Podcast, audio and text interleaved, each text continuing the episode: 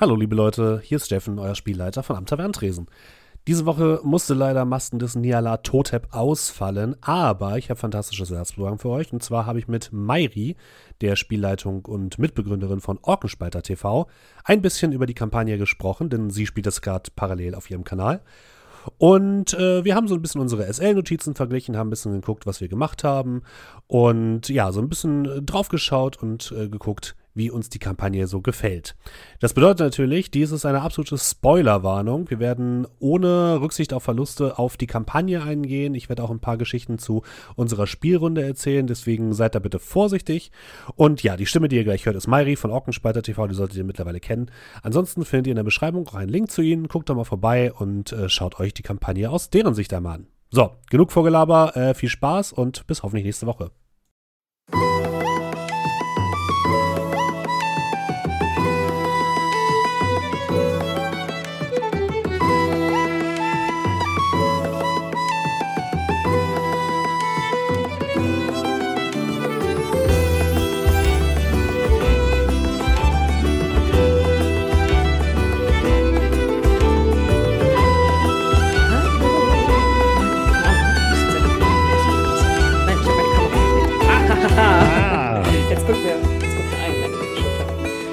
War es leichter für mich, sie scharf zu stellen. Hallo und guten Abend. Und wow, da guckt man einmal kurz weg von Twitch und schaltet uns live und sobald man unsere Gesichter sieht, brechen die Zahlen ein. Ich weiß hey, nicht, was sorry, das Nein, Leute, will. Leute, bitte bleibt hier.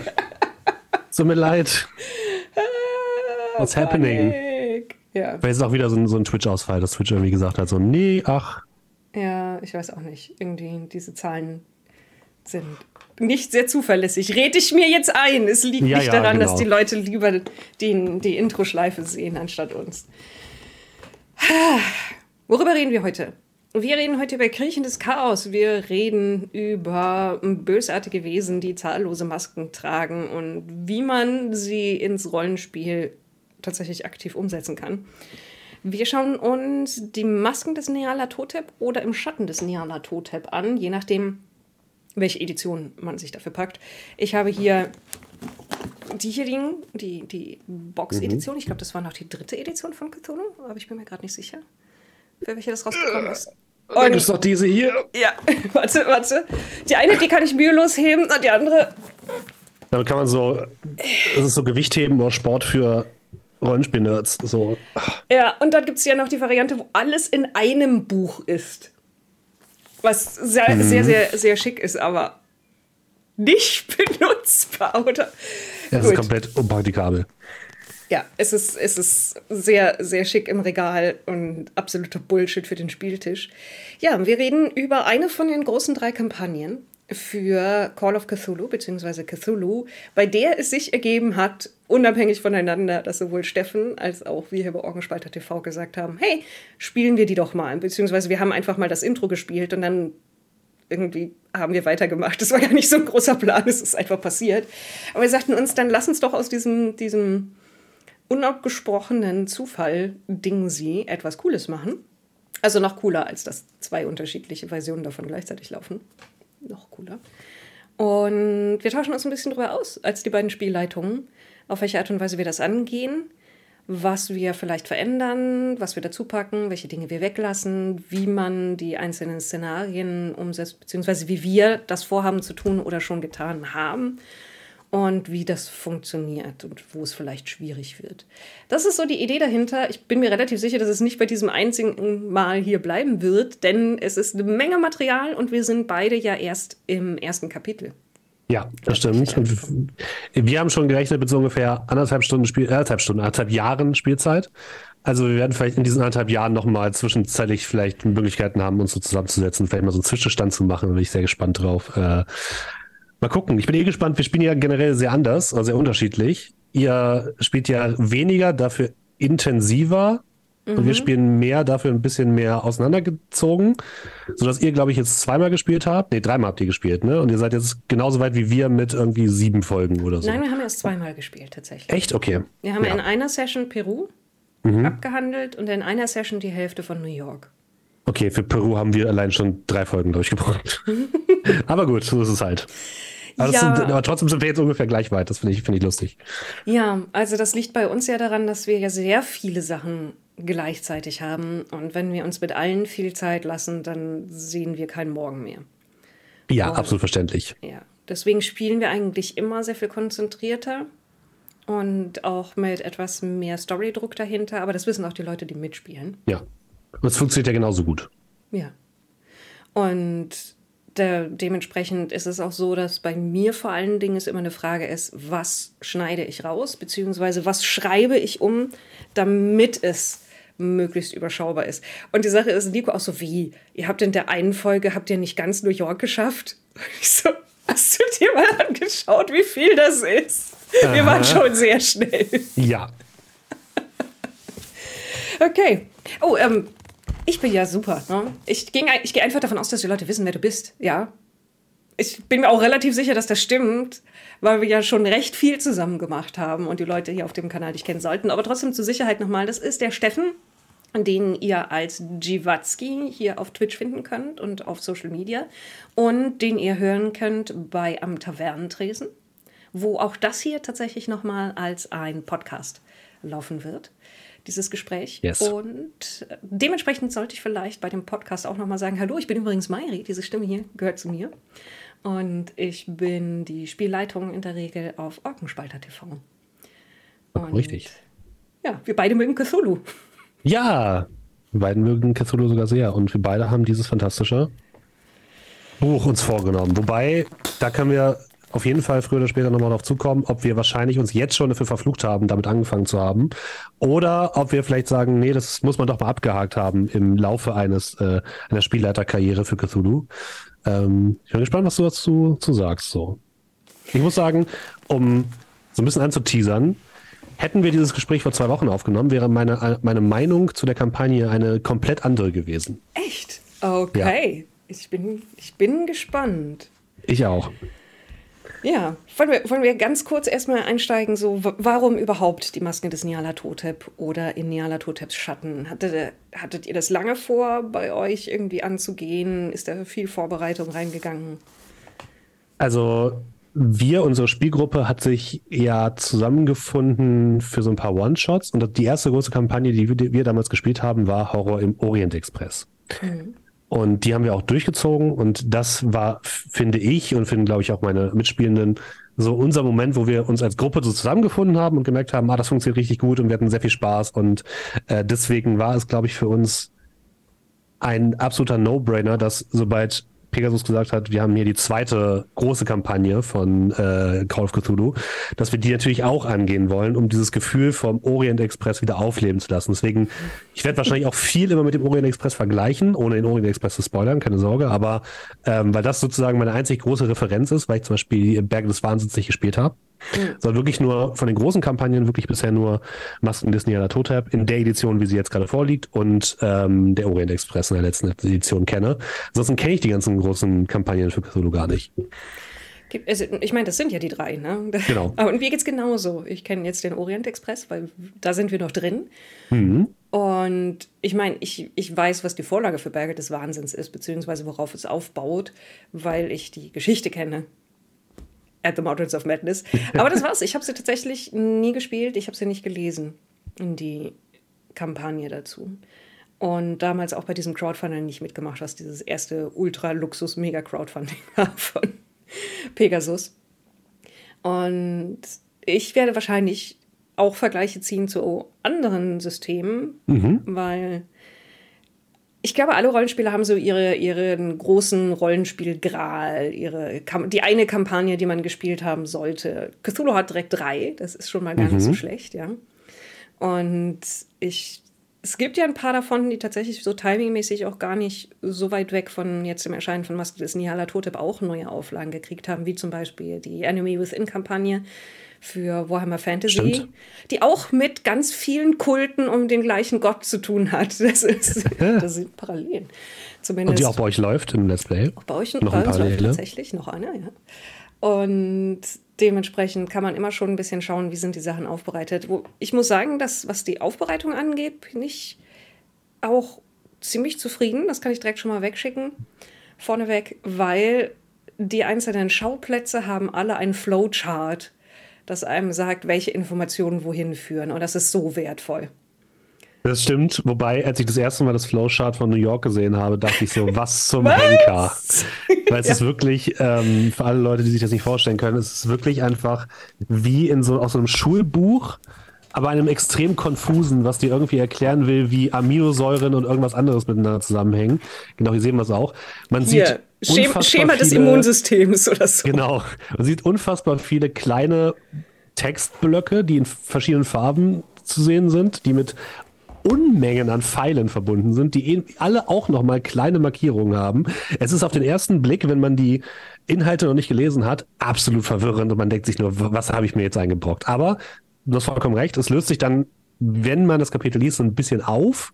Und ich glaube, New York, das ist das erste Kapitel nach dem Prolog quasi, ähm, ist auch gleich das krasseste Beispiel dafür. Ich glaube, so kompliziert wird es dann hinterher nicht mehr ganz. London Außer vielleicht in China. Vielleicht, äh, äh, China, da, dazu muss ich direkt sagen, den China-Band, das werden jetzt vielleicht Leute, die einen Rant von mir erhofft haben. Ich weiß es nicht. Den habe ich mir noch am wenigsten angeschaut bisher. Okay, ja. Und ich meine, das Cover ist aber. Das ist großartig. Ich wollte gerade sagen, darf man das auf Twitch zeigen? Aber hey, sie hat Nipple-Patches. Richtig. Ja, das, das, das, sind, das sind keine echten Brustwarzen, das sind Dinge. ist. Außerdem ist es kein weibliches Wesen, es ist eine, eine Gottheit, ja. So, genau das. Und warte, lass mich mal anschauen, wie, wie die Flowchart hier ist. Ah, das ist erst noch Australien. Der ist, glaube ich, relativ überschaubar. Ja. Und dann kommt ja, vielleicht für die Leute da draußen, damit sie auch so ein bisschen einordnen können, auf welchem Erfahrungsstand wir jetzt sind. Also ich habe auch, wir haben jetzt bisher gespielt bis Hälfte New York und ich habe alles einmal gelesen. Das heißt nicht, dass ich alles wirklich verinnerlicht habe. Also gerade die letzte, das letzte Buch, äh, wie du schon gesagt hast, ist ähm, habe ich auch noch nicht komplett drin, sondern habe ich einmal überlesen, einmal mal einen groben Überblick verschafft und das war's. Ja, ähm, gut, ja. das, das, das Shanghai oh, Flowchart ja. mhm. ist auch ist fantastisch. Interessant, genau. Mhm. Und die Idee dahinter ist ja tatsächlich, dass man die auch in unterschiedlichen Reihenfolgen angehen kann. Das finde ich tatsächlich gewagt, sag ich mal. Oh, ja, allerdings. Und äh, dabei direkt meine erste Frage. Also, was, wir, was haben wir an Schauplätzen? Wir haben New York, da fängt es an. Wir mhm. haben ein, ein Präludium, das wir beide gespielt haben. Genau, darüber müssen wir auch noch reden. Genau. Dann gibt es London, es gibt Kairo, Ägypten, Mhm. Es gibt Shanghai, wie gesagt, das ich hier habe. Es gibt Australien und es gibt Kenia. Welchen habe ich vergessen? Das sind alle. Das sind alle, ne? Mhm. Hast du zumindest so eine Art Masterplan, in welcher Reihenfolge du sie machen willst, so wie sie vorgegeben ist, oder willst mhm. du es tatsächlich offen lassen für deine Ermittlungen? Also ich lasse es halbwegs offen. Ich muss aber sagen, dass es Kapitel gibt, die sich als Endpunkt besser eignen als andere. Mhm. Also in der Reihenfolge, wie es im Buch ist, ist das schon eine sinnvolle Dramaturgie, die sich darin begibt. Ähm, ich finde, man kann auch das Kapitel in Kenia relativ gut als Abschlusspunkt nehmen. Ich glaube, Australien eignet sich nicht so gut als Abschlusspunkt. Und London oder Ägypten weiß ich nicht. Deswegen, ich hoffe, dass meine Spielenden die Route nehmen, die auch im Buch angegeben ist, weil das, glaube ich, viele Sachen vereinfacht. Aber ich gebe ihnen auf jeden Fall die Möglichkeit, auch eine andere Route zu wählen. Und so wie es aktuell aussieht, haben sie, schlagen sie ein, haben sie zumindest mehr Hinweise, die in eine andere Richtung führen und noch nicht nach London. Mhm. Okay. Aber mal gucken. Es ist das klingt sehr entspannend für eine Frage, die ich also mir auch schon gestellt habe. Und also ich werde die Leute nicht gängeln in eine bestimmte Richtung, aber ich denke, nach New York halte ich auch London für mit den sinnvollsten ersten Schritt. Vor allen Dingen aus den, wenn man aus den USA raus sozusagen in die weitere Welt geht. Erstmal ja. ins UK ist so der, nur der Semi-Kulturschock. Und da sind wir dann auch gleich schon bei etwas, worüber ich auf jeden Fall reden muss, nämlich den, den, den Kulturschock-Faktor, den sie hier mhm. immer auch dann mit drin haben. Der, glaube ich, aber zu früheren Versionen durchaus schon anders angegangen worden ist. Aber dafür müsste ich genauer vergleichen. Vielleicht hast du da ein bisschen mehr Überblick. Nee, das weiß ich auch nicht. Die alte Edition habe ich überhaupt nicht im Blick. Mhm. Ich weiß, dass einige Sachen geändert wurden, damit es auch heute nicht mehr ganz so problematisch ist, weil einige Sachen in der Kampagne finde ich heute noch so ein bisschen grenzwertig. Aber ähm, das ist vielleicht auch einfach persönlicher Geschmack. Deswegen, ich habe die alte Version mir gar nicht angeguckt, sondern ich habe mich direkt auf die neue konzentriert und deswegen wenig Vergleichsmöglichkeiten. Aber ja, ähm, ich kann mir schon vorstellen, dass es, wann, wann kam die alte Edition raus? Irgendwann in den 90ern? Die ist aus den 90ern, glaube ich. Ich kann mal gucken, ob ich das hier im Impressum finde. Das ist ja auch die deutsche, das heißt, für die englische müsste ich ohnehin. Was ist denn hier alles drin? Da ist ein 84 sagt das Sphärengeselle. 84. Ah, okay, da ist die Originalvariante von. Ähnlich wie zum Beispiel äh, Enemy Within. Ja, aber da äh, hat man natürlich auch Sachen einfach anders geschrieben als heutzutage. So. Und das muss man einfach anpassen. Definitiv. Eine Sache, die sich auf jeden Fall geändert hat, ist, dass Jackson Elias im Original weiß war mhm. und kein Afroamerikaner. Und das wohl aus mehreren Gründen passiert ist. Erstens, damit die Seite der guten NSCs nicht weiße ist, versus lauter People of Color auf der anderen Seite so ungefähr. Aha. Und Jackson Elias wird direkt von, von, eine, von afroamerikanischen Kultmitgliedern, beziehungsweise teils kenianischen Kultmitgliedern. Okay, Punkt an dieser Stelle: Spoiler, ja. ja. Wir, wir, wir spoilern, was in der Kampagne passiert. Ich bin zu leise. Ich bin wahrscheinlich einfach zu weit weg vom Mikrofon. So. Eigentlich ist das Mikrofon recht laut eingestellt, aber ich versuche mal ein bisschen mehr reinzusprechen. Ähm, das, das sozusagen das erste, was passiert in der ursprünglichen Variante, ist ja, dass Jackson Elias, der einen gebeten hat, nach New York zu kommen, umgebracht wird, wenn man vor seiner Hoteltür steht. Und die Leute, die ihn, ihn umbringen, also in der neuen Version sind es drei Leute, einer weiß, zwei schwarz. Mhm. Und im Original ist es, glaube ich, du kommst da rein und da ist dein, dein weißer, gebildeter Freund und da sind irgendwelche, irgendwelche schwarzen Kultisten, die ihn umgebracht haben.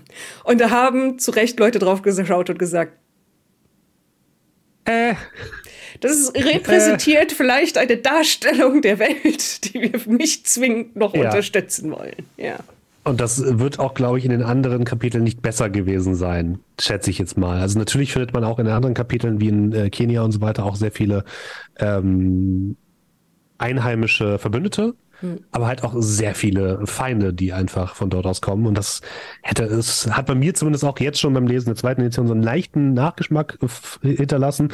Aber man merkt schon an einigen Stellen, dass sie sich wirklich Mühe gegeben haben, das halt auch wirklich abzuschwächen. Und auch so dieses, äh, ah, jetzt kommen die, die kolonialen Weißen und äh, reisen durch die ganze, durch die ganze Welt um die Bösen aufzuhalten, die irgendwie von irgendwelchen Stammeskulten abstammen. Ähm, das haben sie schon deutlich abgeschwächt, muss man wirklich sagen. Das finde ich auch ganz gut. Das wäre das Ganze ein bisschen weird heutzutage gewesen.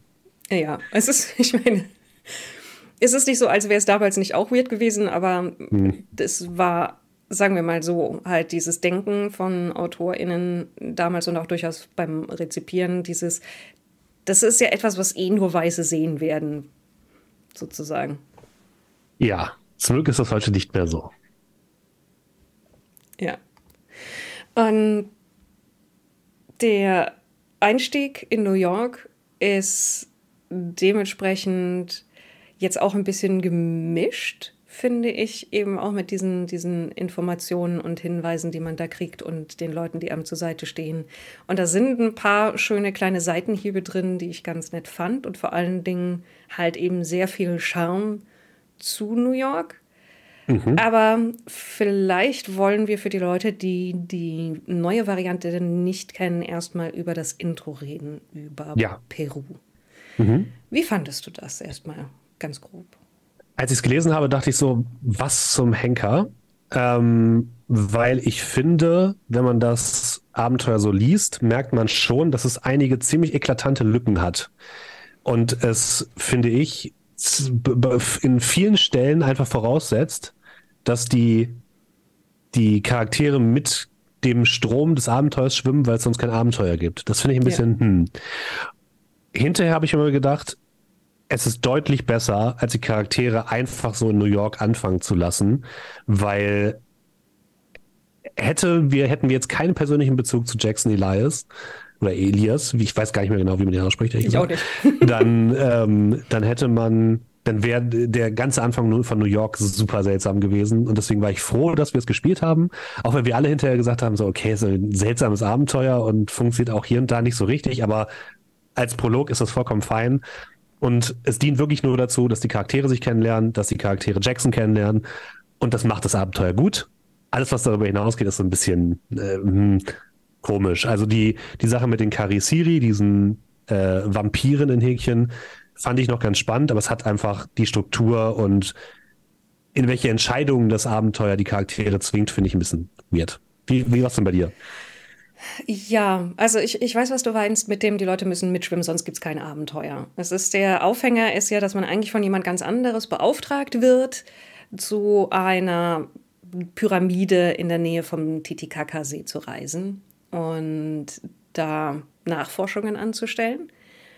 Und da wird ein bisschen drauf gesetzt, dass die Leute halt das einfach machen, obwohl dieser Auftraggeber horrende verdächtig ist. Ja, absolut.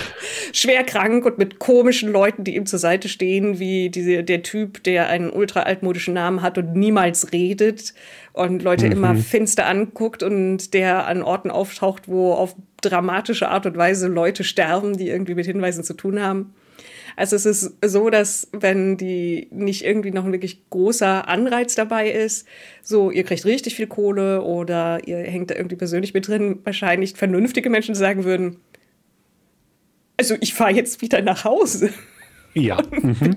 Bin mal weg. Weil es halt eben diese Reihenfolge hat, dass man in, in Lima fängt man an, glaube ich, in, ja. in Peru.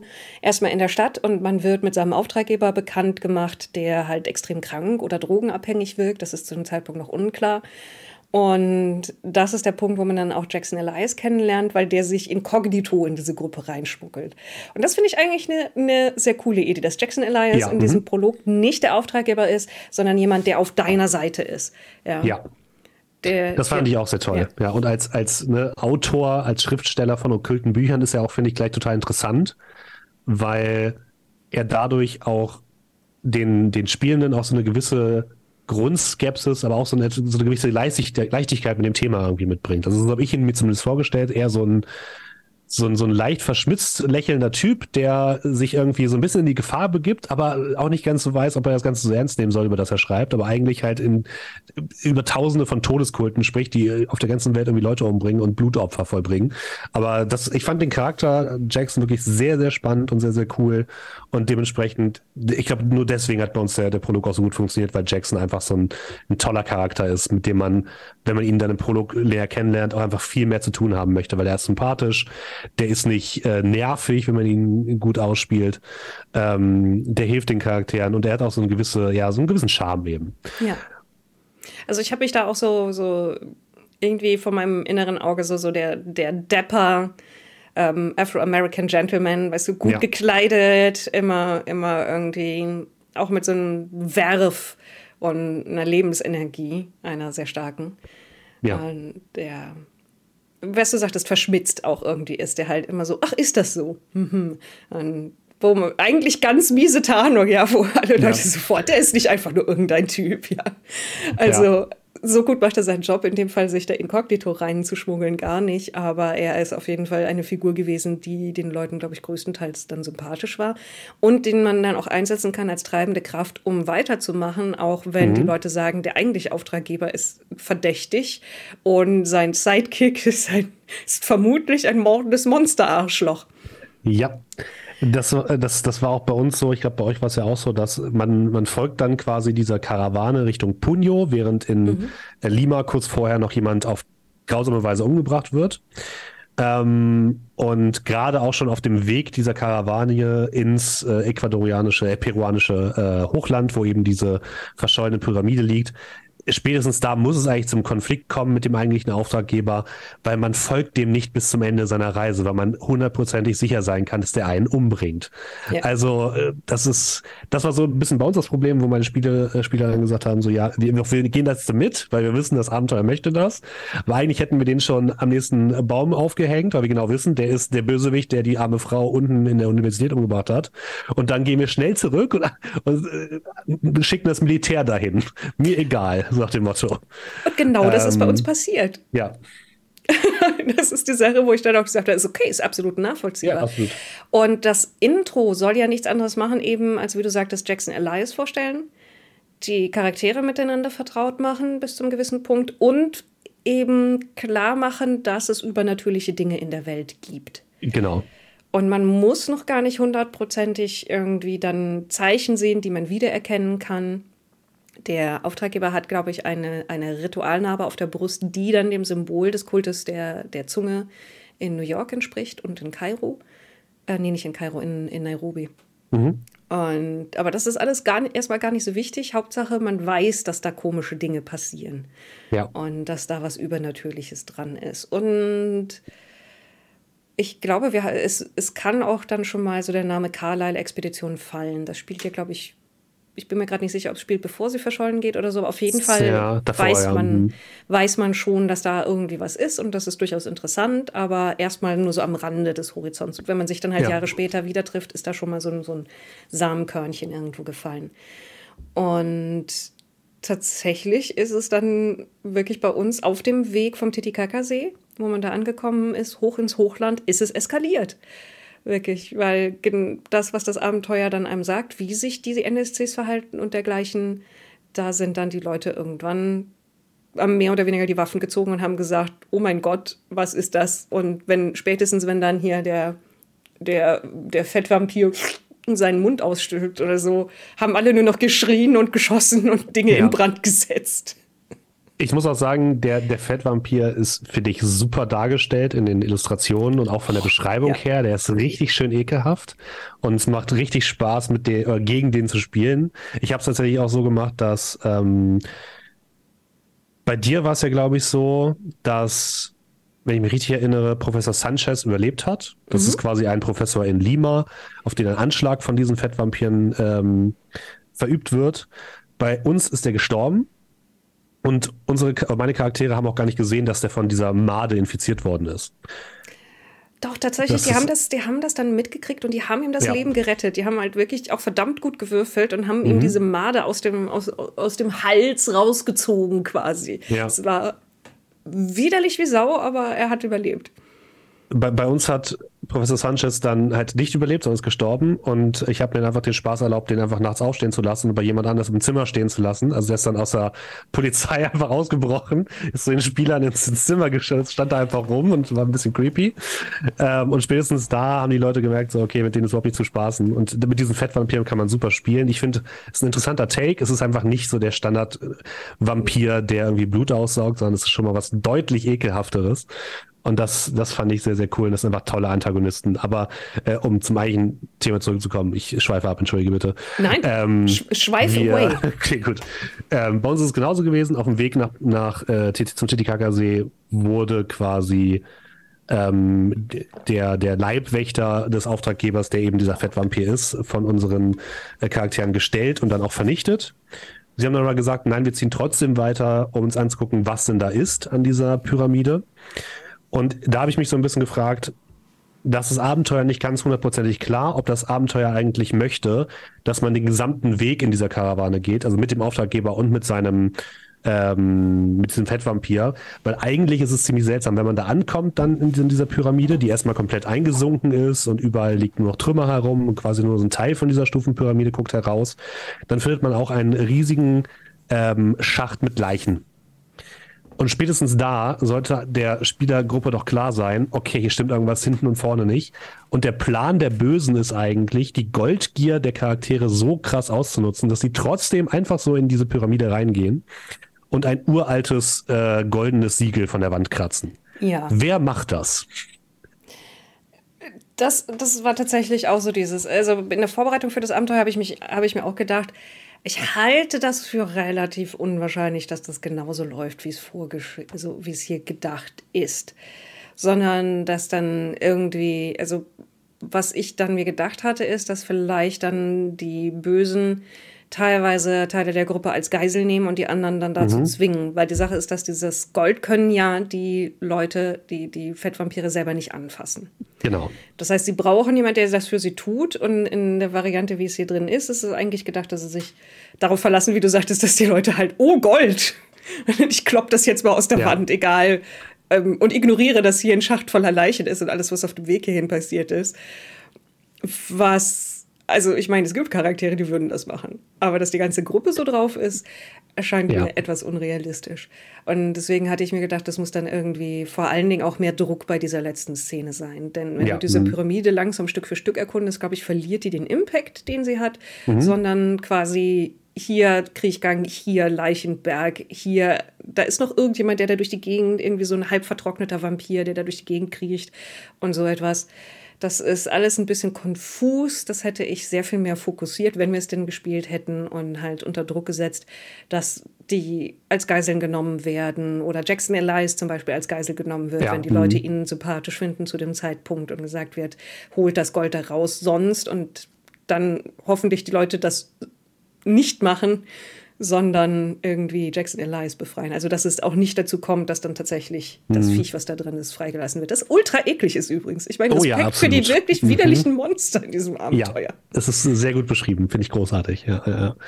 Aber Genau, bei uns war es also, ihr wart ja gar nicht bei der, bei der Pyramide, aber ja. man kann tatsächlich, also dass das Ding bei dieser ganzen Geschichte ist, so ein bisschen, dass eben das Siegel, was da unten in dieser Pyramide ist und etwas Großes, Ekliges in sich äh, einsperrt, so ein bisschen angebrochen wurde, weil da ein Teil raus fehlt. Und man kann aus Lima diesen Teil mitnehmen und dort hineinbringen, um das Siegel wieder zu vervollständigen. Das Ding ist, meine Charaktere haben das einfach im Museum gelassen, weil sie gedacht haben, das gehört in ein Museum. Und dann stehen sie halt in der, in der Pyramide und haben im Endeffekt keine Möglichkeit oder keine sinnvolle Möglichkeit, das ganze Problem irgendwie aufzulösen. Das Buch schlägt noch vor, da ist irgendwie ganz viel Gold in der Pyramide noch, das Dass man das einschmelzen. einschmelzen kann und dann quasi den Ersatz dafür gießen. Ja. Da dachte ich mir auch. Wer macht das? Ja. Und wer kommt darauf so? Ich weiß gar nicht, ob die Leute was mitgenommen haben, aber da war halt eben mein Plan auch, dass die Bösen dieses, äh, also dafür sorgen, dass das irgendwie mhm. mitgenommen wird, halt dick eingewickelt und eingepackt oder so etwas. Aber war dann ja gar nicht nötig. Aber ja, da wird viel an Zufall verlangt, wobei äh, Sir Greyhead im Chat geschrieben hat, erstens, meine Gruppe hat das gemacht, die Charaktere waren aber in der Tat zufällig als sehr goldgeil angelegt und jetzt gerade auch beim Museum half die Goldgeilheit meiner ja, Gruppe. Okay. Ja, okay, das verstehe ich. Ja. Ja. Ich habe ich hab das dann so gemacht, also unsere Charaktere hatten zumindest diese, die, die Schriftzeichen auf diesem Goldband dabei und haben quasi zumindest mhm. geschafft, dieses Schriftzeichen in die Mauer einzuritzen, sodass das quasi dann prophylaktisch gehalten hat. Dann sind sie zurück nach Peru, haben quasi äh, sich das Goldstück ausgeliehen, sind wieder zurück, haben es eingesetzt und alles war cool. Aber ähm, das ist in der Tat auch vielleicht ein bisschen, da muss man ein bisschen drauf achten und ein bisschen gucken, dass dieses Goldband im besten Fall wirklich mitkommt, weil ansonsten ist es, glaube ich, auch ein bisschen frustrierend, wenn die Charaktere dann halt in der Pyramide sind und es gibt dann auch irgendwie keinen richtigen Abschluss von dem Abenteuer, weil dann ja. ist man in der Pyramide und wenn man dieses Goldband nicht dabei hat, um das, was dort vielleicht sich Bahnen bricht, irgendwie endgültig wieder einzusperren, dann bleibt nichts anderes übrig, als wirklich die wochenlange Reise durchs peruanische Hinterland zurück nach Lima zu machen um dieses Ding zu holen und wieder zurückzugehen. Und das ist natürlich für niemanden irgendwie ähm, großartig, das dann noch nachzuspielen, damit man halt das richtig abschließen kann, dieses Abenteuer. Ja. Wie Herr Klawutke im Chat gerade auch sagt, mir fehlte ein Finale. Ähm, ja, das ist tatsächlich ein bisschen, bisschen die Problematik, was du auch gerade sagtest. Wenn nicht die Bedingungen alle da sind oder so, dann, dann tröpfelt dieses Abenteuer irgendwie so zum Ende hin aus. Also ich glaube tatsächlich, wie gesagt, bei uns ist es auf dem Weg dahin eskaliert und dann haben die Charaktere mehr oder weniger gesagt, wir drehen jetzt um, was auch immer in dieser Pyramide ist, es ist es nicht wert. Wir ja. gehen, bislang ist hier noch nichts Schlimmeres passiert, als dass ein paar Leute gestorben sind. Vielleicht sagen wir jemand Bescheid, der sich damit mhm. auskennt.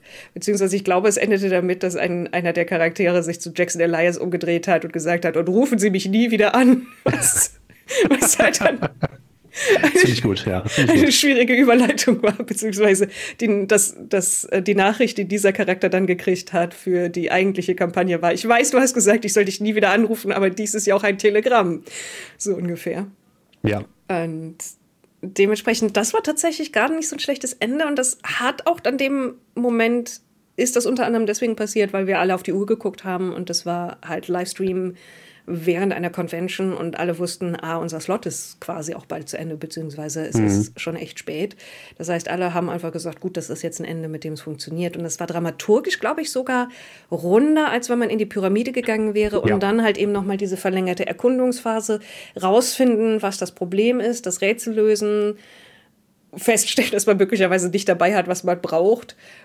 Oder wie man es schafft, aus Goldschmuck mit den vorhandenen Möglichkeiten. Es gibt da so eine, so eine Kammer, wo eben auch der eigentliche Goldkram hergestellt wurde. Aber da muss man halt zwischen Leichen und während Monster um einen herumschleichen, da irgendwie Gold auf 1000 Grad Celsius erhitzen. Ja, ja. Ich weiß und das ist schon ein bisschen, ja, war auch für, für meine Gruppe ein bisschen zu weit hergeholt. Und man muss auch einfach sagen, dass es in der Pyramide auch ansonsten nicht viel Spannendes gibt, so richtig. Also, das hat einen Gang, der einmal quer um das um dieses Gefängnis in der Mitte führt. Man kann aber in das Gefängnis nur über so einen kleinen Schlitz reingucken, wo im Endeffekt nur weißer Ekel rauskommt. Ja. Und da liegen, sind halt noch ein paar von diesen Vampiren und Gold. Und mehr ist da eigentlich auch nicht. Also deswegen, ich glaube auch, es ist fast schon, also für uns war es auch spannender, quasi diesen Weg dahin irgendwie zu erleben. Und dann die Konfrontation mit Mendoza, dem großen Bösewicht, und dem, und dem Laken und die Auflösung davon, als was wirklich in der Pyramide drin war. Ja, beziehungsweise, ah, das sehr nett, Scaler hat mich daran erinnert, dass bei uns das Finale war, dass Larkin tatsächlich als Niala Totep gesprochen hat, weil das ist ah, auch was, was passieren kann. Der ist ja ein Medium, der ist schon sehr, sehr weit fortgeschritten in seiner Übernahme. Das ist ja das Problem, weswegen er so krank wirkt, dass er mhm. quasi von innen ausgehöhlt wird, als eine Handpuppe für einen, einen Gott, könnte man sagen und dass tatsächlich Niala Totep kurz durch ihn gesprochen hat. Und das war, das ist halt eben auch so ein Moment, dass quasi das große Böse, das dann für die ganze Kampagne schon entscheidend sein kann, mit dem kann man einen ersten Kontakt haben. Ja. Und dafür ist auch gar nicht so schlechte Handhabe hier drin. Also es gibt da extra einen Kasten so, wie spielt man Larkin, wenn Niala Totep durch ihn spricht, dass für den die Investigatoren zu dem Zeitpunkt halt so unwichtig sind, dass da so zwei Prozent seiner Aufmerksamkeit gerade in diese Richtung gehen. Ja. Und das mehr Überheblichkeit ist als irgendwas anderes.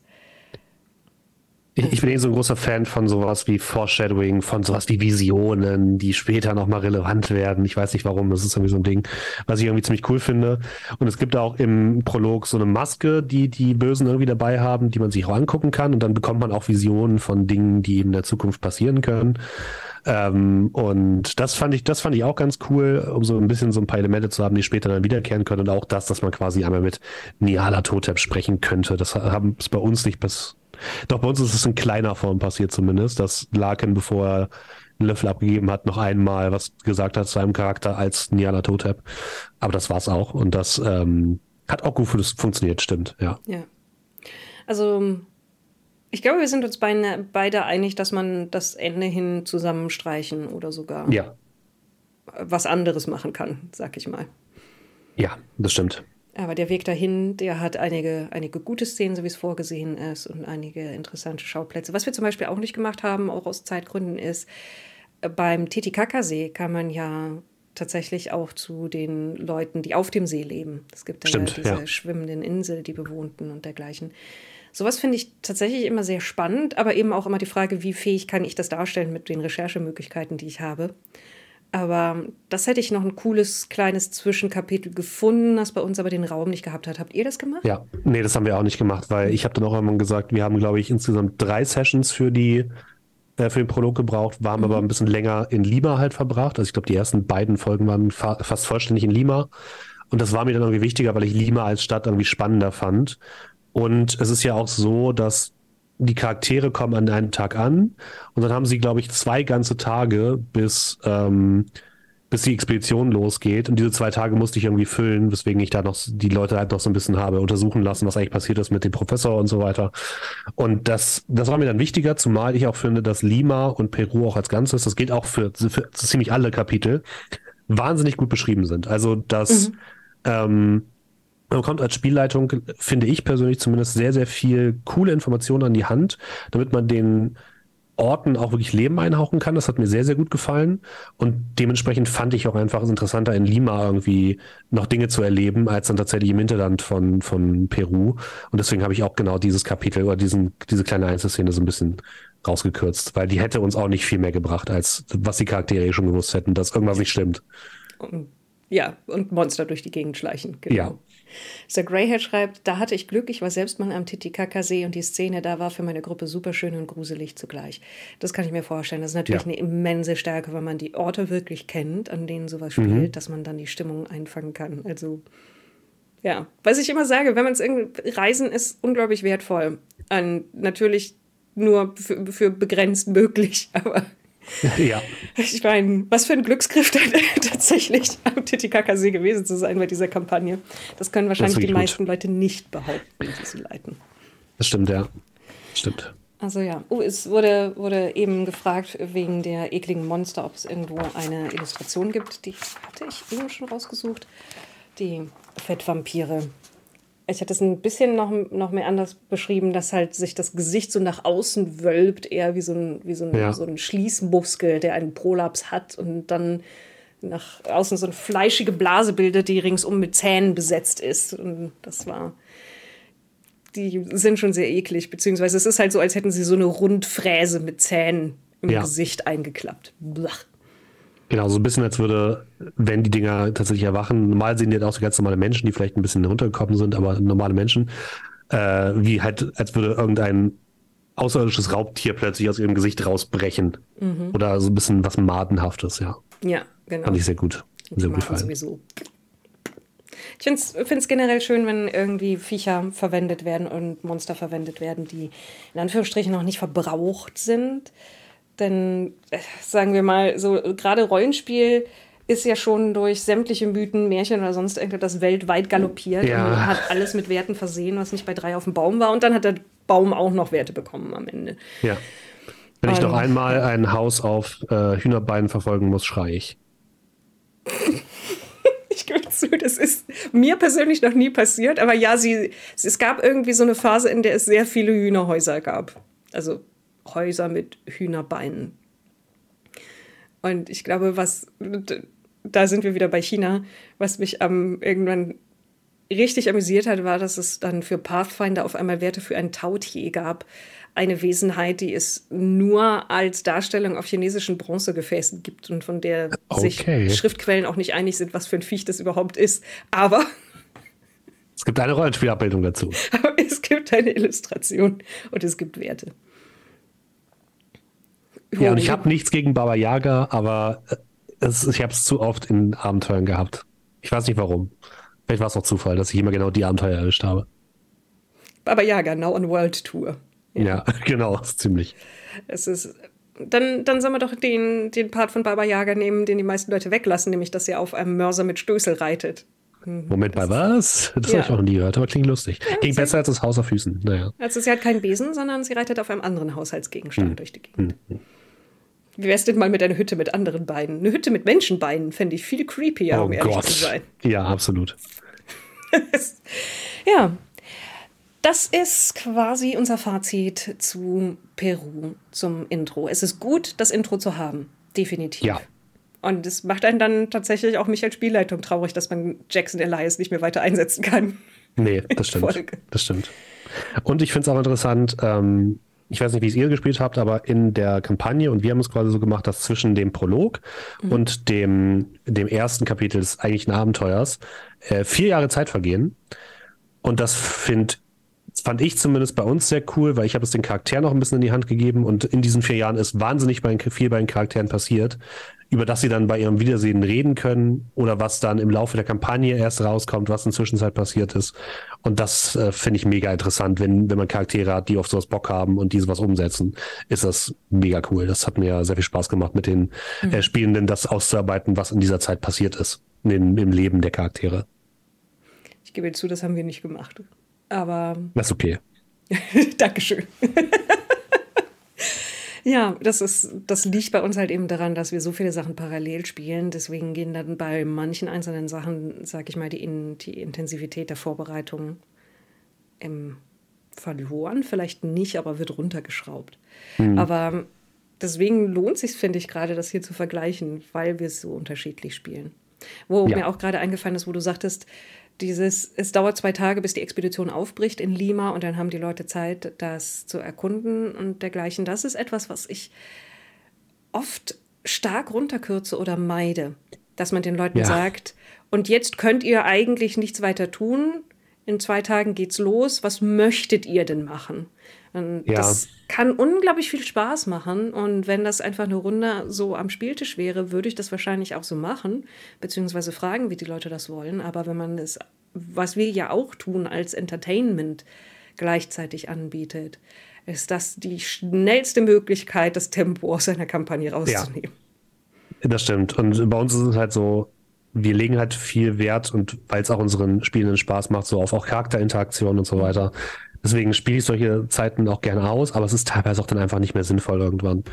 Ähm, also da, wenn wir jetzt gleich über das New York-Kapitel nochmal detaillierter sprechen, ist es halt auch so, dass halt zwischenzeitlich sehr viel Zeit vergeht, wo die Charaktere theoretisch über Tage in der Bibliothek hocken können.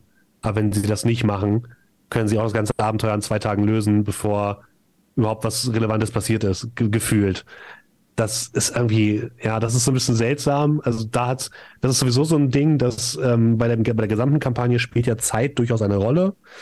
Ähm, das genau zu balancen, wie viel Zeit sich die Charaktere für was nehmen. Ich weiß noch nicht, ob ich das so gut hinbekommen werde. Da muss ich noch mal gucken. Ich habe so ein bisschen Sorge, dass am Ende die Charaktere entweder zu früh am Endpunkt sind oder viel zu spät. Mhm. Aber mal gucken. Ja, ja, ich weiß, was du meinst. Und ich nehme mir dann einfach die Freiheit, den, die Daten oder so, wann, was, wie, wo passiert, so zu legen, dass es passt. Ja. Da das muss man, glaube ich, dann auch, ja. Überhaupt kein Problem mit.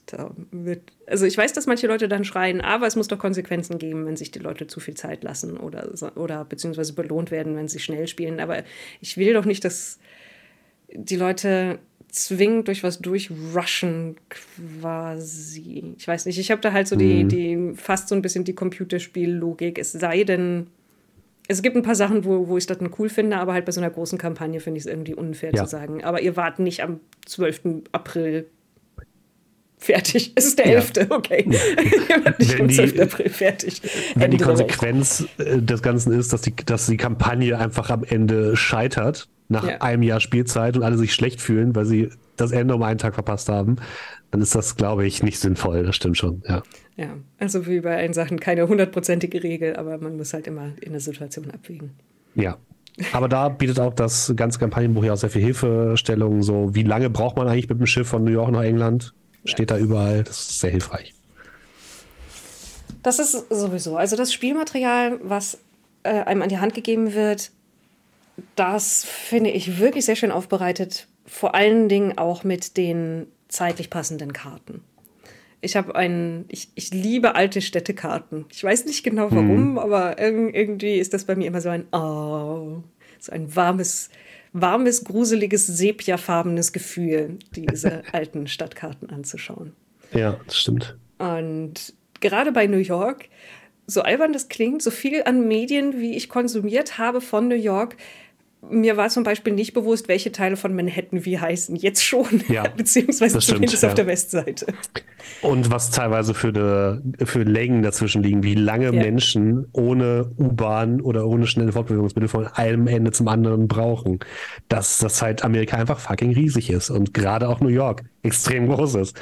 Ist super spannend und tatsächlich ähm, New York beschäftigt sich ja auch so ein bisschen mit dem, mit dem Zeitalter der Prohibition. Klar, das ist für Cthulhu-Spielende, glaube ich, nichts Neues, weil er natürlich alles in den 20er Jahren spielt. Aber ich finde gerade nochmal diesen Blick auf New York und äh, es liegt ja auch ein großer Fokus auf dem Stadtteil Harlem. Ähm, finde ich super interessant, weil ich mich damit einfach bisher noch nicht beschäftigt habe, so richtig, weil ich glaube, alle meine Cthulhu-Abenteuer nicht in New York gespielt haben. Ja, tatsächlich bei mir auch noch nicht. Ich habe mich mit New York in der Zeit auch quasi nicht beschäftigt. Ich hatte äh, mal was recherchiert zu New Jersey. Mhm. In, zu der Zeit halt, wenn es um Mafia und halt all die Leute, die die Prohibition umgangen ja. haben, ging.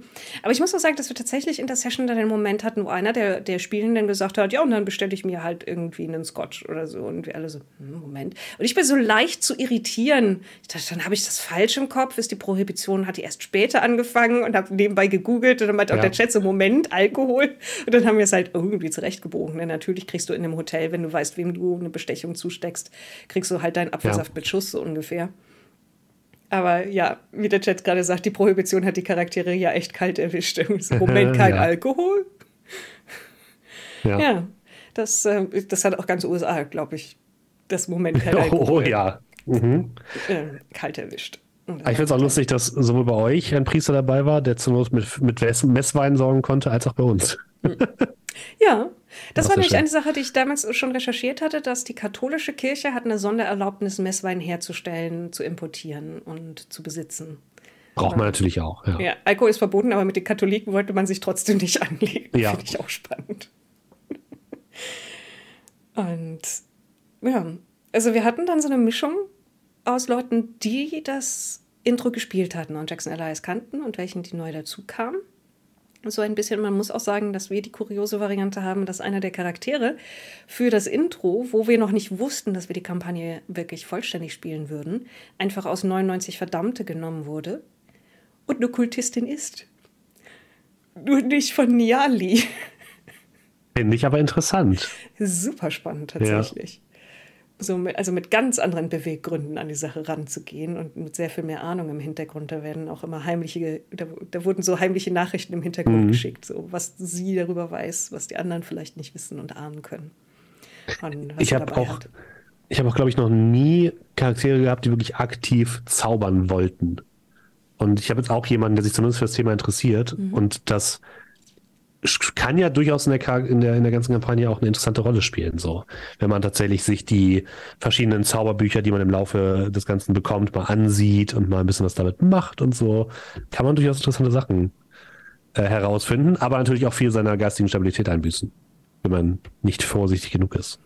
Ja, das fände ich auch sehr spannend. Ich habe tatsächlich erst mit Old One One gemerkt, wie viel Spaß Mythos Magie auch in Spielerhänden machen kann und das denen zu überlassen. Es ist natürlich gefährlich und es braucht meistens Opfer im wahrsten Sinne des Wortes, irgendwie Zauber zu lernen oder Sachen, sich mit Sachen zu beschäftigen. Aber vieles davon ist gar nicht, ist entweder gar nicht so krass, wie man sich vorstellt, oder ist es richtig krass. Also ja. das Grand Grimoire der Mythosmagie ist auch ein sehr, sehr hilfreiches Buch und, und ganz, ganz viele spannende Quellen. Oh, wir werden vom Urwerk Verlag geradet. Hallo Urwerk Verlag TV. Wir sind gerade. Hallo. Wir reden über die Masken von Herrn Niala Totep und wie wir sie unterschiedlich leiten. Gerade sind wir bei Mythosmagie. Das heißt, wirst du dann den Leuten auch Zaubersprüche zuspielen, also da, dass sie tatsächlich Sachen finden können, um Magie zu lernen? Sie haben schon einen, ja, einen haben sie schon. Äh, jemand hat sich schon mit einem Buch beschäftigt, was er in Lima gefunden hat. Mhm. Ähm, und hat diesen Zauberspruch auch schon eingesetzt. In der Zeit ähm, zwischen den, zwischen den äh, Abenteuern. Und das hat seinen Charakter maßgeblich beeinflusst. Das fand ich sehr, sehr interessant. Also die Person hat dann quasi gesagt, so, okay, ich möchte das ausprobieren, was ich da gefunden habe. Aus einer Notsituation heraus. Und ähm, das hat den Charakter ziemlich krass verändert. Fand ich, fand ich super interessant. Okay. Welcher Zauber war's? Ähm, Kontakt zu Niala Totev. Okay. Hm. Interessante Notlage, die, die diesen ja, also, Zauber erfordert. Ähm, genau, diesen Zauber kann man in Peru bekommen, in einer anderen Ausprägung. Also man weiß nicht, dass man mit Niala Totep spricht, sondern nur, dass man mit irgendetwas anfängt zu kommunizieren. Und ähm, das hat die Person halt gemacht, weil sie dachte, sie will mit jemand anders kommunizieren. Aber sie ist jetzt nicht zum Kultisten geworden oder so, sie, so wie bei euch. Wir haben jetzt keinen geheimen Widersacher oder so in unserer Gruppe, aber es ist trotzdem interessant. Ähm, und war für den Charakter halt ein krasser, so ein krasser er Erweckungsmoment. Mhm.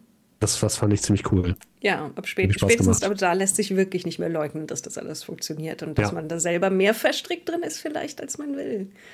Ups, ich kann Magie. Ja, ich bin gespannt, wie sich das weiterentwickelt. Ich, ich auch. Ja, also bislang hat noch keiner groß Interesse daran, irgendwie was in der Richtung zu machen. Im Chat ging es gerade darum, dass äh, katholische Priester zu der Zeit ja tatsächlich noch den Exorzismus beherrschen. Beziehungsweise es noch relativ standardmäßig ist, dass sie ihn lernen. Ja. Den, also den, den Ritus des Exorzismus, dass man in der Richtung was machen könnte. Ich glaube, da ist aber wirklich die Frage, inwiefern man dem dann auch, sag ich mal, spieltechnische Bedeutung dann einräumen will. Ja, das stimmt. Und ich muss sagen, dass der katholische Priester bei uns ist ja ein, ein der geht ja in die Richtung vor allen Dingen ein reisender Sprachgelehrter, also Missionar, mhm. der aber, wie es manchen passiert ist, dann eher der Faszination für andere Kulturen und andere Sprachen erlegen ist, als tatsächlich zu missionieren. Das ist ähm, ein spannendes Phänomen. Und ich finde das auch ein, ein schönes Charakterkonzept, wirklich. Ja. Und der ist etwas zurückhaltender auch vom Charakter her. Den würde ich jetzt nicht triezen in die Richtung. Aber dann, ich weiß nicht, hast du irgendwie deine Handhabe für dich, wie du mit so etwas umgehst, wenn dann tatsächlich jemand mit Kreuz und Exorzismus und dergleichen auf irgendwelche Mythoswesenheiten zugeht? Ist das dann so ein Moment, wo die Mythoswesenheit das Kreuz ist und dann auch den Priester oder wirkt das? Oder wäre das jetzt ein Spoiler ähm, für deine ähm, Spielenden? Hm, schwer zu sagen. Also, dass das noch nicht passiert ist, weiß ich es nicht genau. Ich würde sagen, dass vor Kreuzen die verschiedenen Wesenheiten wahrscheinlich eher weniger Angst haben, aber dass es ja vielleicht doch irgendwie in alten, überlieferten äh, christlichen Texten doch vielleicht wirkungsvolle Dinge gibt, die gegen sowas helfen könnten. Mhm. Es ist jetzt aber nicht vielleicht das Klassische, was man jetzt in der katholischen Lehre lernt, sondern vielleicht etwas obskurere Dinge. Ähm, das Kreuz ist es aber auf jeden Fall nicht. Also da, da will ich mal so ein bisschen Abstand nehmen. Aber ich glaube schon, dass man mit solchen Charakteren dass man solchen Charakteren vielleicht auch ein bisschen mehr an die Hand geben kann, um sich mit, um sich gegen Mythos-Kreaturen zu verteidigen, weil ansonsten ist es ja auch einfach wirklich so, und es gibt in der Kampagne ja mehrere Stellen, wo man auch tatsächlich auf Mythoswesen trifft, ähm, dass man gegen die einfach wenig Handhabe hat. Ne? Und ähm, klar sollte man in der Regel eh dann wahrscheinlich weniger den Konflikt suchen, sondern erstmal laufen. Aber manchmal geht es natürlich auch einfach nicht. Und äh, dann ist es nicht mal schön, einen Charakter dabei zu haben, der zumindest äh, ein bisschen Handwerkszeug hat, um sich und die Gruppe zu verteidigen, wenn auch nur kurzfristig. Hm. Es wird gerade angemerkt, Exorzismus ist doch sogar im Grundregelwerk beschrieben, wenn ich mich richtig erinnere. Das kann sein. Mhm. Aber ich find, finde den Ansatz schon richtig, dass zum Beispiel die, die Form des Kreuzes oder dergleichen macht überhaupt keinen Sinn, dass die bei Mythos-Kreaturen was auslöst. Weil, also die, sagen wir mal so, die, die, die historischen Hintergründe, die zu christlicher Symbolik geführt haben, sind zu jung und haben nichts mit dem kosmischen Horror gemein. Und ich würde mich dann auch echt fragen, warum ausgerechnet diese Symbole mehr Sinn machen als die irgendwelche anderen Religionen ja. weltweit. Kurioserweise, ähm, wir haben ja bei uns angefangen, nee, bei Ben angefangen, eine Kampagne, die in China speziell spielt. Und die chinesische Elementarsymbolik hat den riesen Vorteil, dass die fünf Elemente ein Pentagramm bilden. Ich sag's ja nur. Und ältere Zeichen sind im Grunde Pentagramme und eine der wenigen Sachen, Stimmt, ja. die manchen Kreaturen Einhalt gebieten oder sie zumindest nachdenken lassen, ob sie sich mit den Viechern anlegen wollen, die mhm. die ursprünglich hinterlassen haben. Das finde ich, find ich interessant. Das ein, muss, ich, muss ich mir mal überlegen, ja. Ist nicht sogar, ich, es ist jetzt, ich habe jetzt ganz tief in meinem, in meinem Kopf, Gab es nicht mal irgendein Abenteuer auch, in dem böse Kreaturen durch Feng Shui aufgehalten werden können oder so? Weil das auch irgendwas mit den Elementen im Einklang zu tun hat und das quasi böse Geister so ein bisschen fernhält oder so? Vielleicht bin ich da auch gerade komplett auf dem falschen Fuß. Aber irgendwie kommt mir das gerade vor irgendwo, ja. Ich bin, ich bin gerade überlegen, es gibt einen, ähm, ja, es gibt ja einen Quellenband zu China. Mhm der so-so ist, teilweise, teilweise gut, teilweise meh. Zumindest also meines Querlesens nach. Mhm. Und ich glaube, eins von den Abenteuern könnte das sein, wo es unter anderem darum geht, weil ganz klassisch die chinesischen Untoten, die uh, uh, äh, die hüpfenden Vampire irgendwie auftauchen und die können nicht um die Ecke gehen zum Beispiel. Lustig. Das, das finde ich interessant. Ja. Schön, Das schön. Eig eigentlich die ungruseligsten Untoten überhaupt. Ja, das klingt auf jeden Fall sehr ungruselig. Mit steifen Gelenken. Äh, äh, äh. Und wenn du einmal, einmal um die Ecke gehst, haben sie dich verloren. Ähm, naja. Märchengestalten sind nicht immer irgendwie logisch gruselig. Okay. War aber, eigentlich wollten wir nach diesen Umwegen über New York reden. Ja, genau. Über diese Sache. Ich meine, es hat einen, der, der Einstieg mit, ihr seid alle hier eingeladen und sollt euch da treffen und dann geht ihr hoch zum Zimmer, aber es ist schon zu spät. Ist eigentlich gemein, ne? Dass man keine Ja. Chance hat, da wirklich was gegen zu tun. Das stimmt. Meine Spielenden haben das aber auch schon vorher gesehen. Die meinten so, ah ja, wahrscheinlich, äh, wenn wir da oben ankommen und klopfen, ist wahrscheinlich Elias, äh, Eli Jackson schon tot. Nicht so, äh, nein, Na, äh, natürlich nicht. Das wäre ja komplett, also, nein, der lebt gerade noch so. Äh. aber ja, natürlich ist es ärgerlich, aber man hat ja schon zumindest die Möglichkeit, wenn man rechtzeitig da ist, zumindest mehr Hinweise zu finden. Denn die Leute, die Jackson ermorden, nehmen ja ganz viele Sachen mit. Ganz viele Dinge, die man als Handouts hat und die auf die nächsten Etappen der Reise hin, hinweisen. Und bei mir war es tatsächlich so, dass ich glaube, eine Person eine Horchenprobe an der Tür geschafft hat und entsprechend auch relativ schnell in das Zimmer reingekommen ist. Und deswegen nur die Hälfte der Hinweise mitgenommen wurde und die andere Hälfte noch da geblieben sind. Und äh, das hat also schon so ein bisschen geholfen und es gab dann noch so eine kleine Verfolgungsjagd, äh, bei der ein Charakter fast gestorben wäre. Gleich im ersten Kapitel. Oh, okay. Nie gestorben. Also, ich, ich glaube, es gab sogar relativ wenig Verletzungen. Also bei mir sind die Leute wirklich dann quasi sofort ins Zimmer rein und ich habe ihnen alle Hinweise dagelassen, weil es ist so Okay. ein, tatsächlich so eine Sache.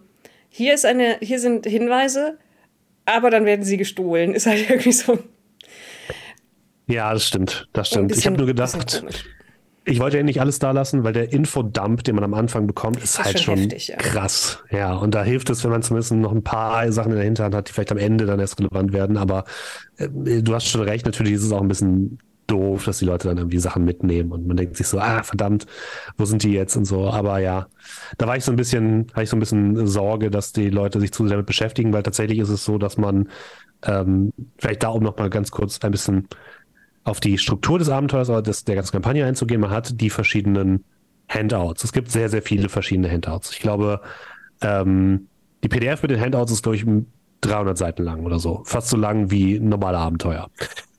Lange Abenteuer. Und ähm, das ist schon heftig. Es gibt dafür ein, ein System, womit diese Handouts codiert sind. Es gibt eben zu jedem Kapitel jeweilige Handouts und Handouts, die zur übergeordneten Kampagne gehören. Die haben dann wieder so eine andere Codierung.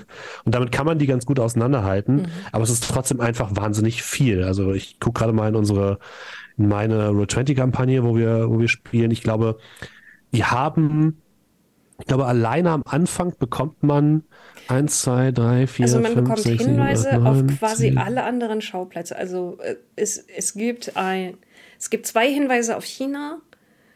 Es gibt einen, Hinweis- einen, einen Hinweis auf Ägypten, einen auf London. Also es gibt ganz viele Sachen, wo zumindest auch die, die Spielenden dann sofort wissen, ah, die können hier in New York wenig Sinn machen, weil die Stimmt, sind aus mhm. Shanghai, die sind aus London, die sind aus Kenia. Das stimmt, genau. Insgesamt, ich habe gerade mal nachgezählt, 27 Handouts im ersten Abenteuer. Ja. Mit deinen bin- Zeitungsausschnitten. Ich wollte gerade sagen, okay, ich bin, Mhm. ich bin, ich bin. Das hat sich für mich weniger angefühlt, um ehrlich zu sein. Aber ja, wenn da dann auch noch die Zeitungsartikel und sowas mit drin sind, dann ist es natürlich mehr. Und natürlich auch noch die, die Notizen von Jackson Ally selber und Genau, was ja. man alles anfordern kann. Und dann, da ist ja auch noch das, das Telegramm drin, was das Ganze überhaupt erst auslöst. Genau, richtig. Ich finde es aber schön, dass die Handouts so wahnsinnig unterschiedlich sind. Also man hat Fotos. Fotos, die auch nicht einfach nur was zeigen und man sieht dann direkt, ah, okay, das ist das, sondern Fotos, wo man auch ein bisschen genauer hingucken kann, um Details zu sehen, die tatsächlich relevant sind, um zu bestimmen, wo dieses Foto beispielsweise gemacht wurde oder was hat das für eine Relevanz. Es Streichholzbriefchen, Briefe, Zusammenfassungen. Es gibt, glaube ich, auch sogar in der, zumindest in der Version, die ich habe von Pegasus, äh, wurden manche der Handouts vertont. Weil ich das ein bisschen weird finde, weil es ja keine Tonaufnahmen gibt als Handouts, sondern wirklich einfach nur Briefe und sowas. Ja, das war einfach ein Bonus, den sie freigeschaltet haben. Genau. Über das Crowdfunding, meine ich. Das war so dieses so, oh, was können wir noch machen? Das ist ja. ein Service zum Beispiel für Leute, die nicht gerne lesen oder die Schwierigkeiten haben mit Lesen. Stimmt. Es ist auf jeden Fall nicht jeder Hinweis einfach nur, hier hast du einen Zettel mit Text. Sondern das ist sehr, sehr unterschiedlich. Das hat mir sehr, sehr gut gefallen und ähm, man muss, glaube ich, äh, die, die, die Spielenden so ein bisschen darauf vorbereiten, dass sie halt genauer hingucken müssen, weil sich auch viele Hinweise so ein bisschen in, in Details auf den Handouts verstecken. Mhm. Ähm, und das finde ich, finde ich interessant. Einer meiner Spieler meinte so, ah, es ist so ein bisschen, ähm, ein bisschen Exit-Game-mäßig. dass man halt wirklich genau ja. schon bei Sachen, manchen Sachen genauer hingucken muss. Und das finde ich tatsächlich sehr, sehr cool. Und verleitet auch so ein bisschen, macht diesen investigativen Part des Abenteuers oder der ganzen Kampagne ein bisschen spannender. Als einfach nur, äh, du musst in die Bibliothek gehen und eine Bibliotheksnutzung würfeln, dann kriegst du alle Hinweise. Ja, definitiv. Also, ich erinnere mich dann, dass das teilweise aber sogar irgendwie fast in falsche Richtungen geführt hat nämlich die Stumbling Tiger Bar mhm. in Shanghai und dergleichen. Die Leute dann meinten, oh, vielleicht müssen wir nach Chinatown und nicht Shanghai. Das, das ja, war stimmt, dann ja. so nochmal darauf hinweisen, da steht schon eine Adresse in Shanghai drauf und nicht hier in New York. Und stimmt, ich weiß nicht, ja. hattest du schon dieses dass die Leute tatsächlich dann anfangen, wie lange braucht es von da nach da? Und wie hätte man in der Zeit von dem Teil von New York zu dem Teil von New York kommen können, so ermittlungsmäßig? Da habe ich ganz schön geschwitzt und angefangen dann zu vergleichen und zu überlegen, weil das Buch sagt dir zum Beispiel relativ klar, wie lange du brauchst, über sie zum Beispiel nach London ja, zu kommen. Stimmt. Mhm. Aber die Strecken innerhalb von New York und mit den möglichen, also mit den Möglichkeiten zu der Zeit, weil sie dann halt rausfinden wollten, kann die Person an diesem Ort gewesen sein und dann Jackson Elias umgebracht haben? Oder kann, war mhm. Jackson Elias an dem Tag, bevor er gestorben ist, noch dort oder dort oder dort und so etwas? Da wird dann auf einmal so ein Ermittlungsabenteuer etwas anstrengend, muss ich sagen. Ja, das stimmt, ja. Nee, da, da war es bei uns nur so, so die typischen Fragen, so, ja, können wir, dann fahren wir doch eben nach Cambridge. So. Und dann muss man schon mal sagen, äh, ja, das ist so eine Tagesreise, Minimum. Exakt, das hatte ich auch so. Ja, dann, ähm, können, wir, dann ähm, können wir ja zur Uni fahren. Also, ihr wisst, dass die nicht in New York, ja. also in der Oder Stadt alleine ist. dieses Gefängnis, was halt theoretisch noch in New York ist, wo man aber auch vier Stunden gefühlt hinfahren muss mit dem, mit dem Zug, hm. ähm, weil halt New York einfach so eine riesige Stadt ist.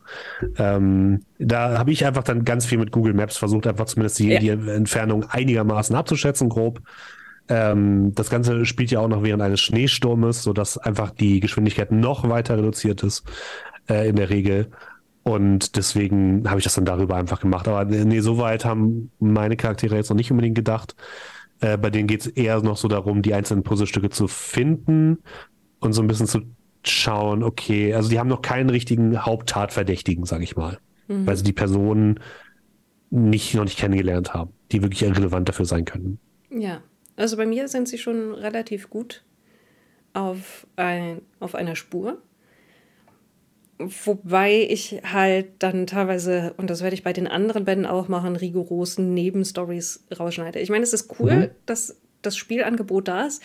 Bei New York noch gar nicht so arg wie bei teilweise den anderen, dass zum Beispiel bei, bei London, du kannst ja irgendwie gefühlt noch wochenlang im UK ja. andere Fälle behandeln mhm. oder so etwas. Das ist ein cooles Spielangebot, aber die werden alle das ist bei mir alles ein Danke, aber nein, danke, muss ich sagen. Ja. Weil die Stories selber sind ja schon komplex genug. Wir haben ja vorhin uns die Flowcharts angeschaut, was für ja. Hinweisen man folgen kann. Und da gibt es auch dann falsche Fährten und Sachen, die man erstmal ausschließen muss, bevor man dann auf die richtige Fährte kommt oder beziehungsweise lange in die falsche Richtung laufen kann. Wie es der Greyhead schreibt, meine sind nach Boston gefahren und haben da zwei Spielabende verbracht. es ist, ja, Ne? Ja. Kann passieren. Das ist aber etwas, was ich bei der Art und Weise, wie wir spielen, halt für die Kamera eigentlich gar nicht will. Ja. Das ist ja eine von den Runden, die nicht realistische Darstellung von wir sitzen gemütlich am Spieltisch ist, sondern schon auch das Abenteuer in einer komprimierten Version darstellen soll, wie die meisten von diesen Kampagnen, die wir spielen. Ich, ich muss auch sagen, beim Orient Express waren einige der Nebenszenarien unsere großen Highlights. Mhm. Ähm, zum Beispiel der Traumland Express, den, den wir sehr, sehr cool fanden, für alle Leute, die Bock haben, das zu spielen. Kann ich sehr empfehlen, dieses Nebenszenario. Ähm, bei, bei den Masken habe ich bisher kein einziges Nebenszenario gelesen, wo ich dachte, ja, das, das klingt so geil, das will ich unbedingt mit reinnehmen. Es gibt in, in China später eins, was nett ist, aber auch nur, weil man es super easy einfach in den Handlungsstrang einweben kann, weil es einfach direkt nebenan ist gefühlt. Die ganzen Sachen in London würde ich sofort rauswerfen, weil die teilweise auch in ganz andere Orte führen und gefühlt den Charakteren einfach nur, die einfach nur Zeit verschwenden dadurch. Und es gibt auch noch eins in, in Kenia, was ich einfach inhaltlich nicht gut fand das klang irgendwie sehr, sehr langweilig. Jetzt, ich habe es bisher nur gelesen, nicht gespielt, deswegen äh, behandelt diese Aussage noch mit Vorsicht, aber es klang irgendwie sehr seltsam. Es hat ein bisschen was mit der Carlyle-Expedition zu tun, die halt als großer Faden durch die Kampagne führt, aber das werde ich auch nicht mit reinnehmen. Also da habe ich ja mir auch gedacht, so, wir ist haben das, schon so viel Zeit. Ist das das mit der anderen Expedition? Es gibt dann irgendwie noch eine zweite Expedition. Hm, irgendwie. Nee, das ist das, wo man, da ist so eine, also die Kadel-Expedition hat irgendwie, ich glaube, so mehrere Tage in so einer Hunting Lodge verbracht. Ah, ja. Und da verbringt man dann nochmal einen Tag mit so einem äh, englischen Offizier. Und da kommen dann, das ist im Endeffekt so ein bisschen wie eine Zombie-Apokalypse, habe ich das Gefühl. Da brechen dann die Toten aus dem Boden, müssen bekämpft werden und Abenteuer vorbei. Weiß ich nicht. Muss ich nicht haben. Mhm. Ja, und das deswegen, ich glaube, man hat schon genug zu spielen mit diesen, mit den Hauptabenteuern, dass man jetzt nicht unbedingt noch ja durchs ganze UK fahren muss, um irgendwelche Sachen, die auch wirklich, wirklich nur ganz am Rande, wenn überhaupt, mit der Hauptstory zu tun haben, ähm, lösen will. Weil auch dafür kriegt man super viele Hinweise. Und teilweise ist es schwer, die Hinweise, die nur zu einem Neben, zu einem Nebenstory-Arc gehören, von den anderen Hinweisen, die eigentlich zur Hauptstory gehören, ja. zu unterscheiden. Und das macht es ganz einfach noch komplizierter, noch unübersichtlicher für die Spielenden. Und deswegen, gerade in London, will ich das einfach rauswerfen. Da gibt es genug zu tun, was man machen kann. Exakt. Also das ist auch mein Plan, exakt das zu machen und halt eben dann auch diese Hinweise äh, zu entfernen. Weil, ich meine, es reicht ein, ein Streichholzschächtelchen, damit die Leute erstmal überzeugt sind, dass sie in Chinatown ermitteln müssen, was ein, der, der roteste Hering der roten Heringe ja. gewesen wäre. Und wenn sie jetzt dann tatsächlich irgendwie mehrere Fälle miteinander vermischen. Es ist als Spielleitung, weiß man ja, was alles irgendwie zusammenhängt, aber wenn du auf der anderen Seite bist, hast du keine Markierung oder sonst irgendetwas. Und also das dann auseinander zu klabüsern und rauszufinden, hängt das jetzt mit X zusammen oder ist das die Y-Sache, die was ganz anderes ist? Finde ich fast schon ein bisschen fies quasi. Ja. Dann, damit die Leute dann irgendwie zu traktieren. Also ich kann mir, ich, ich denke, es ist so etwas, Dinge, die man dann ganz gut auch noch als One-Shots irgendwann mal verwenden kann. Stimmt. Mhm. Und die ja. man einfach dann rauslösen kann aus der Hauptkampagne. Ich glaube, es ist auch so ein bisschen eine Möglichkeit, um das Zeitmanagement ein bisschen zu betreiben, dass wenn man merkt, die Charaktere sind viel zu schnell für den eigentlichen Zeitplan in Häkchen, dass man dann noch so einen Abenteuer mit einstreut. Aber wie du ja auch gesagt hast, ja gut, dann findet man halt den Zeitplan. So. Ja. Das ist dann deutlich einfacher. Das Einzige, wo ich Dinge rein oder rauspacke, ist, wenn der realweltliche Zeitplan irgendwie.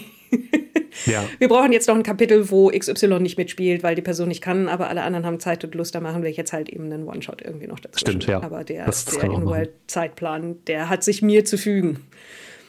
Beziehungsweise ja. uns. Absolut. Ich muss ansonsten sagen, dass es, ich meine, in, in New York, es ist so, es ist ein Kult, der eigentlich aus Kenia ist. Das ist schon mhm. so. Aber er hat auch Mitglieder aus unterschiedlichsten Gruppen angeworben. Und ich muss sagen, dass halt einer von den größeren und wichtigeren Bösewichten, der dieses Juju-Haus betreibt, finde ich schon wieder unterhaltsam, weil es ist einerseits so ein furchtbares Klischee, dieses Juju-Haus, mhm. was glaube ich ist ein sogar westafrikanischer Begriff hat, also mit Kenia gar nichts zu tun. Mhm. Für Magie, also etwas, was von Voodoo dann exportiert wurde von ähm, ich habe jetzt gerade einen Hänger, ich komme nicht auf den Namen der Leute, von denen ursprünglich diese Religion kommt, obwohl ich im Studium gar, relativ viel zu ihnen gemacht habe. Weil sie. Egal. Und dass das für den aber auch nur so eine Staffage ist, mit der er halt seine Kohle verdient, mit diesem Laden, wo er halt an abergläubische Leute in irgendwelchen Nippes vertickt und wenn er dann halt nach Hause geht, legt er seine seine Pseudo-Maasai-Robe ab und zieht seinen normalen Anzug wieder an. Und das fand ich tatsächlich einen schönen Kniff. Ich weiß nicht, ob das im Original so ist, mhm. aber halt dieses, dass es einfach halt eben auch einfach nur ein Typ, der in New York lebt, der aber mit dem Aberglauben und mit den Erwartungen, die halt seine Kunden an ihn stellen, dann spielt, um Kohle zu machen. Ja. Das fand ich ziemlich cool. Es gibt ja auch noch diesen einen Doktor, so ein der sich auch so ein bisschen mit afrikanischem Okkultismus mhm. beschäftigt und der halt Reliquien von diesem Juju-Haus bezieht. Und damit kann man halt auch super, super gut spielen, dass man halt da diesen einfältigen äh, Gelehrten hat, der behauptet, irgendwie super viel über Afrika zu wissen, aber eigentlich bekommt er die ganze Zeit nur, nur Nippes angedreht oder irgendwelchen Tant für super viel Geld von eben dem, dem Besitzer des Juju-Hauses. Fand ich, fand ich auch sehr schön. Damit kann man auch viel, viel machen. Das hat, hat sehr viel Spaß gemacht bei uns. Und generell äh, finde ich auch hinterher die, die letzte Szene quasi von New York, wo man tatsächlich in dem Juju-Haus ist, liest sich super interessant und super spannend. Und mhm. da wird auf jeden Fall viel aufgebaut und auch dieses, was sich dann im Juju-Haus befindet, äh, klingt auch wieder ganz toll gruselig und ganz toll eklig. Fand ich sehr, sehr gut. Ja, ich bin gespannt, wie da das Finale bei uns ablaufen wird. Weil manchmal sind die, sind, sind, ist meine Truppe viel entschlossener und manchmal halt auch entschlossen, nichts zu tun. Also ja. es ist, es ist schon halt, es ist dann ein relativer Klassiker am Ende mit, hier ist der Ort, an dem sich der finstere Kult trifft und ja. böse Dinge tut. Und jetzt könnt, Schrägstrich, müsst ihr eingreifen oder auch nicht. Ich meine, es ist insofern ein cooler Kult, als dass sie die besten den besten Kopfputz haben, ja, den widerlichsten ja. Kopfputz mit rausgeschnittenen Zungen, die ihnen an der Stirn rumfloppen. Ähm, aber ansonsten ist es schon sehr klassisch. Ne? Ich meine, das ist nicht schlimm, aber also, wirst du es genauso nee, machen, ja. wie es da steht? Ich glaube ja. ja es, ist, es ist super klassisch. Es ist aber, finde ich, okay in dem Fall tatsächlich. Ähm, ist ja so ein bisschen Foreshadowing auf die anderen Kapitel, weil es mhm. da auch ein bisschen ähnlich abläuft. Das finde ich ein bisschen schade wiederum. Aber was ich ganz gut finde, die, das Abenteuer gibt einem ja auch viele Möglichkeiten, das Ganze um, umzusetzen, weil dort regelmäßig Rituale durchgeführt werden, je nachdem, was für eine Mondphase man gerade hat. Es gibt größere Rituale, wo halt andere Sachen passieren als bei kleineren Ritualen. Es kann auch sein, dass die Charaktere dort einbrechen, während überhaupt nichts da abgeht. Dann passieren halt wieder andere Dinge. Das finde ich ganz interessant, um das Ganze auch ein bisschen spannender zu halten und zu gucken, was machen denn die Charaktere jetzt eigentlich und wann gehen sie tatsächlich da rein. Ähm, kann auch sehr schnell, glaube ich, sehr, sehr tödlich sein. Weil ja. es gibt sehr, sehr viele Kultisten, die diesem Kult angehören und nur wenig Ermittler. Wenn ich daran denke, wie die, die Kampfszene, die sich dann entsponnen hat bei der allerersten Szene im Zimmer von Jackson Elias, äh, das war halt, wie, wie Cthulhu-Kämpfe halt ausfallen, mit Extremen. Leute, ja. die absolut versagen und Leute, die mit einem Schuss jemandem das Gesicht irgendwie wegblasen, so ungefähr. Beziehungsweise wir haben die, die ziemlich fitte deutsche Bodyguard, die mehr oder weniger mit der Tür über Leute dann in dieses Zimmer reinmarschiert ist. Und dann hatten wir zwei Leute, die sich auf den Tisch mit den Hinweisen geworfen haben und in diesen Tisch und dann halt aufeinander liegend, strampelnd versucht haben, irgendetwas zu tun und nichts erreicht haben. Es war wieder so eine ganz klassische Situation. Und ja, bei der Menge an Kultisten, die bei den größeren Ritualen da sind und dass es auch keinen Sinn macht, für die dann zu fliehen. Beziehungsweise nee, stimmt. Ist, ja. ja, dass dann während die Mörder in dem Hotelzimmer dann ja die Beine in die Hand nehmen, sobald die Situation irgendwie kippt, wird es da, dann kann es echt blutig werden. Ist sie nicht Schottin? Ja. Oh, Entschuldigung. Stimmt. Ist keine, keine deutsche Bodyguard, es ist eine schottische Bodyguard. Ah, okay. Verzeihung. Äh, genau, und genau an dieser Stelle wäre auch unser Boxer fast gestorben. Ein anderer, anderer Charakter wäre gestorben, weil die bösen fliehen dann ja über diese Leiter, über diese mhm. Feuerleiter. Und dann gibt es eine Passage im Buch, die sagt so, ja, wenn genug Charaktere auf dieser Feuerleiter sind, dann ist, fällt die halt nach unten. Und dann macht die zwei wie sechs Schaden. Und unser Boxer hat eine Elf gewürfelt. Und elf Lebenspunkte bei Cthulhu ist schon hart. Ja. Andere Charaktere haben die nicht. Unser Boxer hat zum Glück 14 gehabt, sodass das gerade noch mal gut ausging. Aber das ist schon hart. Ich glaube, das hat unseren, also zumindest mein Charakter noch gezeigt, so, oha, okay, Steffen fasst uns jetzt nicht mit Samthandschuhen an, sondern es geht einfach, wenn es schief geht, kann es richtig schief gehen. Und das würdest du dann auch in Kauf nehmen, dass jemand mit einer zusammenstürzenden Treppe Also ich hätte die Person irgendwie... zumindest ernsthaft verletzt, ja. Also ja. ich hätte sie jetzt, glaube ich, nicht direkt getötet, weil das wäre ist wirklich ein bisschen dämlich, wenn gleich der, im ersten Abenteuer jemand stirbt. Aber zumindest ernsthaft verletzen, ja. Also ich hätte kein Problem, wenn im ersten Abenteuer stirbt. Ich weiß nicht, ob es. Ich meine, es kann auch seine eigene Aussage sein, dass jemand einfach durch Ausrutschen auf der Feuertreppe oder weil die unter ihm zusammenbricht stirbt. Und wir hatten, wir hatten eigentlich angekündigt, dass wir Vergleiche ziehen. Und ich merke gerade, dass wir relativ wenig das gemacht haben tatsächlich bislang. Aber mhm. beim Orient Express hatten wir auch bei einem der, der Zwischenspiele, die mit dem Hauptplot weniger zu tun haben, bei dem Banditenüberfall Ah, mhm. hatten wir unseren einzigen Todesfall bisher von bleibenden Charakteren. Wir hatten jemanden, der schon von, ähm, von Comte Fenalik das Herz rausgerissen bekommen hat, aber das war ein Gastcharakter. Das ist nicht so drastisch im ersten Moment. Entschuldigung, Patricia, die den Gastcharakter gespielt hat. Ich glaube, für, für, für ihn war es schon ziemlich fies. Und da ist halt tatsächlich jemand gestorben, weil eine Situation eskaliert ist mit den Leuten, die halt mit Waffen diesen Zug besetzt haben. Und überhaupt nicht durch die Mythos-Dinge, die da vor sich gegangen sind. Ja. Erstmal. Und das ist, kann trotzdem gut funktionieren. Also das ist wieder so ein, keine hundertprozentige Regel, aber ich glaube, in der ersten Szene der Kampagne, also in der ersten Szene der eigentlichen Kampagne durch zusammenbrechende Feuerleiter sterben, hätte ich auch irgendwie abgewandelt ja. in du bist schwer verletzt, aber nicht tot. Zumal es bei uns natürlich auch noch der Fall ist, wir haben halt auch äh, Charakterbilder angefertigt, haben sehr viel Zeit in die Charaktererstellung reingesteckt. Ähm, die, der Charakter war im, im Prolog die ganze Zeit dabei und ist auch ein sehr cooler Charakter, den viele unserer Zuhörer schon cool finden. Das heißt bei mir nicht, dass er jetzt Plot-Armor bis in die Ewigkeit hat, sondern mir ist es schon so, dass ich sage, so ab einem bestimmten Punkt in der Kampagne kann es halt sein und dann ist es, kann es auch sehr wahrscheinlich sein, dass Charaktere sterben. Ähm, beim Orient Express haben wir es so gemacht, dass die Charaktere von den Spielenden dann irgendwann, wenn es einfach nicht mehr ging, entweder physisch oder psychisch, äh, sozusagen aus der, aus der Kampagne entfernt wurden. Also wir hatten eine Person, die so schwer verletzt war, dass, dass der Spieler gesagt hat, so, okay, nee, die Person kann nicht weiterreisen. Und dann wurde die Person quasi ausgetauscht. Und das hat sehr, sehr gut funktioniert. So werde ich es wahrscheinlich auch beim, beim, bei den Masken handhaben, dass schon der Druck da ist und die Möglichkeit besteht, dass Charaktere sterben. Dass das aber eher bedeutet, dass die Charaktere aus der Kampagne entfernt werden, von den Spielenden aktiv und weniger von mir als, als Spielleiter. Ja. Es wird jetzt gesagt, der Tod beim Orient Express ging auch auf Konto vom Chat. Stimmt gar nicht. Ich, wir haben dann, das war eigentlich vielleicht ein bisschen gemein, aber wir haben gesagt, okay, mit dem, was gewürfelt wurde, wäre dieser Charakter jetzt eigentlich tot. Mhm. Der Chat darf entscheiden. So ruft an, wenn ihr wollt, dass Jason Todd überlebt, mäßig. ja. Hm. Und dann hat der Chat exakt 50-50 gesagt und dann haben oh, wir Gott. würfeln lassen. Ja. Ähm, dementsprechend war es dann am Ende immer noch einfach Pech. Wie? Würfel können furchtbar sein. Furchtbar grausam. Ja. ja. Beziehungsweise sie, sie spiegeln uns die Kälte und Gleichgültigkeit des Kosmos wieder. Ja, das stimmt, das stimmt.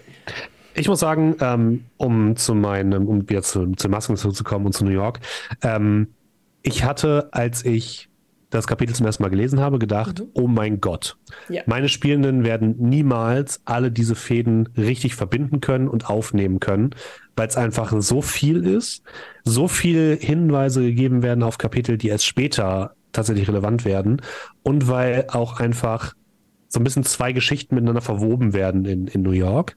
Es gibt einmal den Plot um die seltsamen Morde, die in Harlem passieren. Und dann eben der Mord an Jackson Elias. Die hängen zusammen, sind aber auch ein bisschen autark voneinander. Und ich habe erst gedacht, so, oh Gott, das wird überhaupt nichts. Und was wir gemacht haben, ist, ich habe so ein bisschen ähm, Verantwortungen den Spielern übergeben. Das heißt, wir haben gesagt, eine Person kümmert sich darum, das Datum immer auf dem, auf dem Blick zu haben und Termine zu, auf dem Schirm zu haben, wann sie mit wem sich wo treffen. Eine Person kümmert sich darum, aufzuschreiben, welche NPCs haben sie getroffen, wo haben sie die getroffen, was sind das für Personen. Eine Person kümmert sich um alle Gegenstände, die sie haben, alle wichtigen Gegenstände, alle Schriftstücke, alle Hinweise, wo haben sie die bekommen und äh, was gibt es da für Hinweise. Und die vierte Person kümmert sich um, was sind gerade offene Handlungsstränge, welche Orte haben wir noch nicht besucht, was könnte man da in Erfahrung bringen. Und das hat jetzt gerade in New York sehr gut funktioniert. Und ich bin ein bisschen stolz auf meine, auf meine ich Spielenden. Wollt, ich wollte gerade sagen, ähm, also nein, ich, ich hätte jetzt gesagt, du kannst auch stolz drauf sein, das so verteilt zu haben. Das klingt nach einer verdammt guten Idee und ich bin sehr versucht, sie zu Sehr, das kann ich sehr, sehr empfehlen, weil es wirklich Dinge einfach ver, vereinfacht. Und meine Spielenden haben tatsächlich dann auch angefangen, so Murderboards anzulegen, haben tatsächlich schon angefangen, die, die Fäden richtig anzulegen, wie sie auch tatsächlich in der Geschichte vorliegen und das ohne meine Hilfe. Das hat mich fasziniert, weil beim Orient Express war es wirklich teilweise so, dass die Charaktere in eine neue Stadt gekommen sind. Okay, wir durchsuchen die Bibliothek und dann hoffen wir, dass irgendwas passiert, was uns weiterbringt. Und ich dachte, bei, bei Niala Totep wird es auch so. Es ist nicht der Fall. Und deswegen habe ich gesagt ähm, vorhin, dass hätten wir dieses Gespräch vor zwei Wochen aufgezeichnet, wäre ich viel pessimistischer gewesen, was die gesamte Kampagne angeht. Jetzt gerade bin ich gerade auf einem ziemlichen Hoch und würde sagen, okay, das funktioniert hervorragend. Und ähm, wenn das so weiterläuft, wird das eine ziemlich geile Kampagne. Ich muss auch sagen, dass ich es insgesamt besser finde als den Orient Express von der Aufteilung her, weil der Orient Express, also ich will nichts unterstellen, sag ich mal, aber es hat schon sehr oft den Vibe von, jetzt müssen wir noch was an diesem Ort machen. Schnell, was fällt euch zu Venedig ein? Und, Stimmt, ja. Mhm. und dann müssen wir irgendwo noch den einen Gegenstand, den man an diesem Ort finden muss, unterbringen. Und die zwei Parts haben teilweise nichts miteinander zu tun. es ist.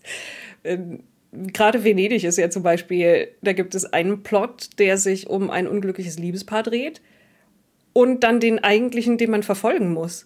Ja. Und die haben keinen Kontakt miteinander. Das steht auch mehr oder weniger offen darin. Das, das hier gehört überhaupt nicht zu der eigentlichen Story. Aber ja hier ist alles, was sie, was sie darüber nie wissen wollten. Das ist, hm.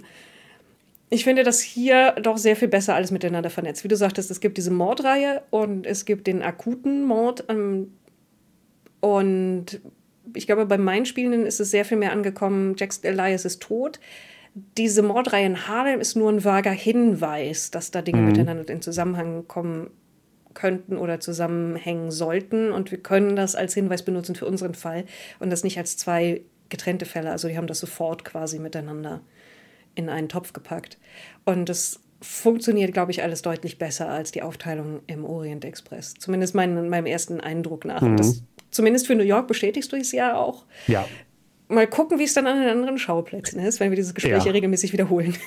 Genau, ich bin auf London gespannt, wo es halt wirklich nochmal sehr, sehr viele Informationen gibt. Bei den anderen Kapiteln glaube ich, dass es dann deutlich entspannter wird, weil einfach die Informationslage da deutlich geringer ist. Bei, äh, bei China wird es nochmal ein bisschen krasser, aber ich finde, ähm, um auch so ein bisschen schon mal, zumindest was den Ersteindruck angeht, ein kleines Fazit zu ziehen, ich finde, dass das Kapitel in Kenia relativ straightforward und relativ mhm. simpel ist. Und das Kapitel in, in, in Australien auch. Und ich muss fast sagen, das Kapitel in Australien gefällt mir vom Lesen her bisher überhaupt nicht. Bin ich mal sehr gespannt, wie das, wie das tatsächlich läuft dann am Ende. Ähm, und im, zum Vergleich zum Orient Express, ich habe mich auch so ein bisschen verleiten lassen. Ich glaube, ihr hatte das letztens auch bei Spielleitersünden oder so. Ich finde den Orient Express spannender geschrieben für den, für, wenn man es liest und für die Spielleitung. Ja. ja. Und ich glaube, das hat so ein bisschen, ja, das, das hat mich, glaube ich, auch so ein bisschen geblendet, weil der ähm, die Masken sind furchtbar zu lesen, finde ich persönlich, weil das immer so in, in einzelne Blöcke unterteilt ist, die quasi die einzelnen Szenen darstellen und die aber nicht so richtig in Verbindung zueinander stehen oder man die selbst in Verbindung stellen muss. Aber zum Benutzen sind die viel, viel besser, weil man genau weiß, okay, meine Charaktere sind jetzt hier. Hier ist der Block, der sich genau um diese Szene dreht und genau das, was sie dort finden müssen. Zur Verwendung ist das viel, viel besser, als was im Orient Express steht. Ja, also es ist halt kein. Der Orient Express erzählt dir halt eine Geschichte. Und genau, dann musst ja. du dir ja dann die Informationen aus diesem Fließtext raussuchen. Und das ist, wie du sagtest, zum selberlesen ist das für die Spielleitung angenehm, aber wenn du dann tatsächlich mit dem Buch vor dir auf dem Tisch versuchst zu leiten, ohne dass du dir es vorher alles nochmal strukturiert hast, ist das eine Herausforderung, während ja. das hier tatsächlich ziemlich gut geht, aus dem Buch herauszuspielen und die Infos auch direkt zu finden, die du brauchst zu den Charakteren, wo man sie findet oder was an den einzelnen Orten passieren kann und wie das zusammenhängt. Das ist sehr viel durchdachter. Ich weiß nicht, hast du die Orient Express Variante, wo es keine Seitenzahlen gibt, sondern nur Uhrzeiten? Oh Gott, nee, zum Glück nicht. Äh, das hätte mich, glaube ich, wahnsinnig gemacht. Also, das ist ein sehr, sehr süßes Gimmick. Und ich am Anfang auch so, oh, das ist ja eine süße Idee. Aber seitdem ich regelmäßig versucht habe, dann in der Inhaltsangabe steht und dieses Kapitel beginnt um, um 17.05 Uhr und dann musst du halt blättern, bis die Uhr oben auf der Seite 17.05 Uhr zeigt. Und mein Gehirn, wie wahrscheinlich das der meisten Leute, die sich mit Büchern, die traditionell Seitenzahlen haben, irgendwie beschäftigen, kann halt einschätzen, wenn hier Seite 100 ist und ich suche die Seite 317, weiß ich ungefähr, wo ich das Buch aufschlagen muss und das funktioniert ja. mit der Uhr nicht. Das, das stimmt, das stimmt. Es gibt nur eine Sache, die ich ein bisschen kritisieren muss bei Niala Totep. Wenn man die Variante hat, wo man Einzelbücher hat, mhm. ist natürlich cool, weil man dann quasi ein bisschen nicht, nicht immer das große, den großen Wälzer auf dem Tisch haben muss. Theoretisch muss man aber trotzdem eigentlich fast immer drei Bücher auf dem, auf dem Tisch haben. Nämlich einmal das des aktuellen Kapitels, dann eigentlich das, das erste Buch, weil da sind nochmal ja. wichtige Informationen zu der Kala-Expedition drin und auch ein sehr, sehr hilfreicher großer Zeitplan, der nochmal genau beschreibt, was wann wie eigentlich Relevantes passiert ist in der Vorgeschichte der Kampagne. Und das letzte Buch, weil da sind alle Bücher, alle Artefakte und alle Dinge drin, die man so finden kann. Ja, das stimmt. Also, dass man es ist trotzdem, finde ich, ganz gut strukturiert. Viele Sachen, die ich leite, habe ich drei Bücher auf dem Tisch liegen. Mhm. Das ist fast mein, mein Standard. Sowas wie das Grundregelwerk, das Abenteuer, das wir gerade leiten, wenn es kein selbstgeschriebenes ist. Dann noch irgendwas weiteres. Und häufig noch ein Monsterband oder ein Magieband oder so etwas. Also immerhin weiß ich, wo die Sachen sind. Das stimmt, ja. Und weiß, in welchem Band ich sie finde und welche Bände dafür wichtig sind. Ich hätte mir vielleicht gewünscht, äh, dass am Ende jedes Buches einfach nochmal alle wichtigen Artefakte und alle, ja, alle äh, Sachen, die halt relevant sind, dort drin stehen. Das ist halt leider nicht Guck der Fall. gerade mal, gibt es die Timeline der Carlyle-Expedition? Das wäre ja sehr naheliegend, das nochmal als Handout zu haben. Deswegen, oh ja, ich glaube, die gibt es aber nicht als Handout. Vielleicht habe ich mich aber auch vertan. Ich glaube, ich, glaube, ich habe die PDF des Handouts danach gesucht, aber ich glaube, ich habe es nicht gefunden. Es kann sein, ich habe sie ja hier physisch. Ja. Das wäre das wär ja so praktisch und sonst äh, kann ich mir das einfach nochmal rauskopieren, weil das ist fast das, was man dann am häufigsten braucht. Weil wenn dann die Fragen sind, oh, wann war denn eigentlich Jackson Elias dann in London und wann war die mhm. Carlyle-Expedition in London? Das ist das, wo ich auch sehr viel geblättert und immer wieder andere Bände teilweise aufgeschlagen habe. Weil das teilweise dann, dann tatsächlich auch wichtig ist. Wie, wie lang waren ja. die da? In welcher Reihenfolge sind die wohin gefahren? Wen haben sie dabei mitgenommen? Solche Dinge. Es kann sein, dass es im Spielleiterschirm drin steht. Da stehen ja auch diese ja. Infos drin, wie was sind die wichtigsten NPCs und ähm, da steht auch drin, die Fahrzeiten stehen da auch drin, wie lange man von A Punkt A bis Punkt B braucht. Ja.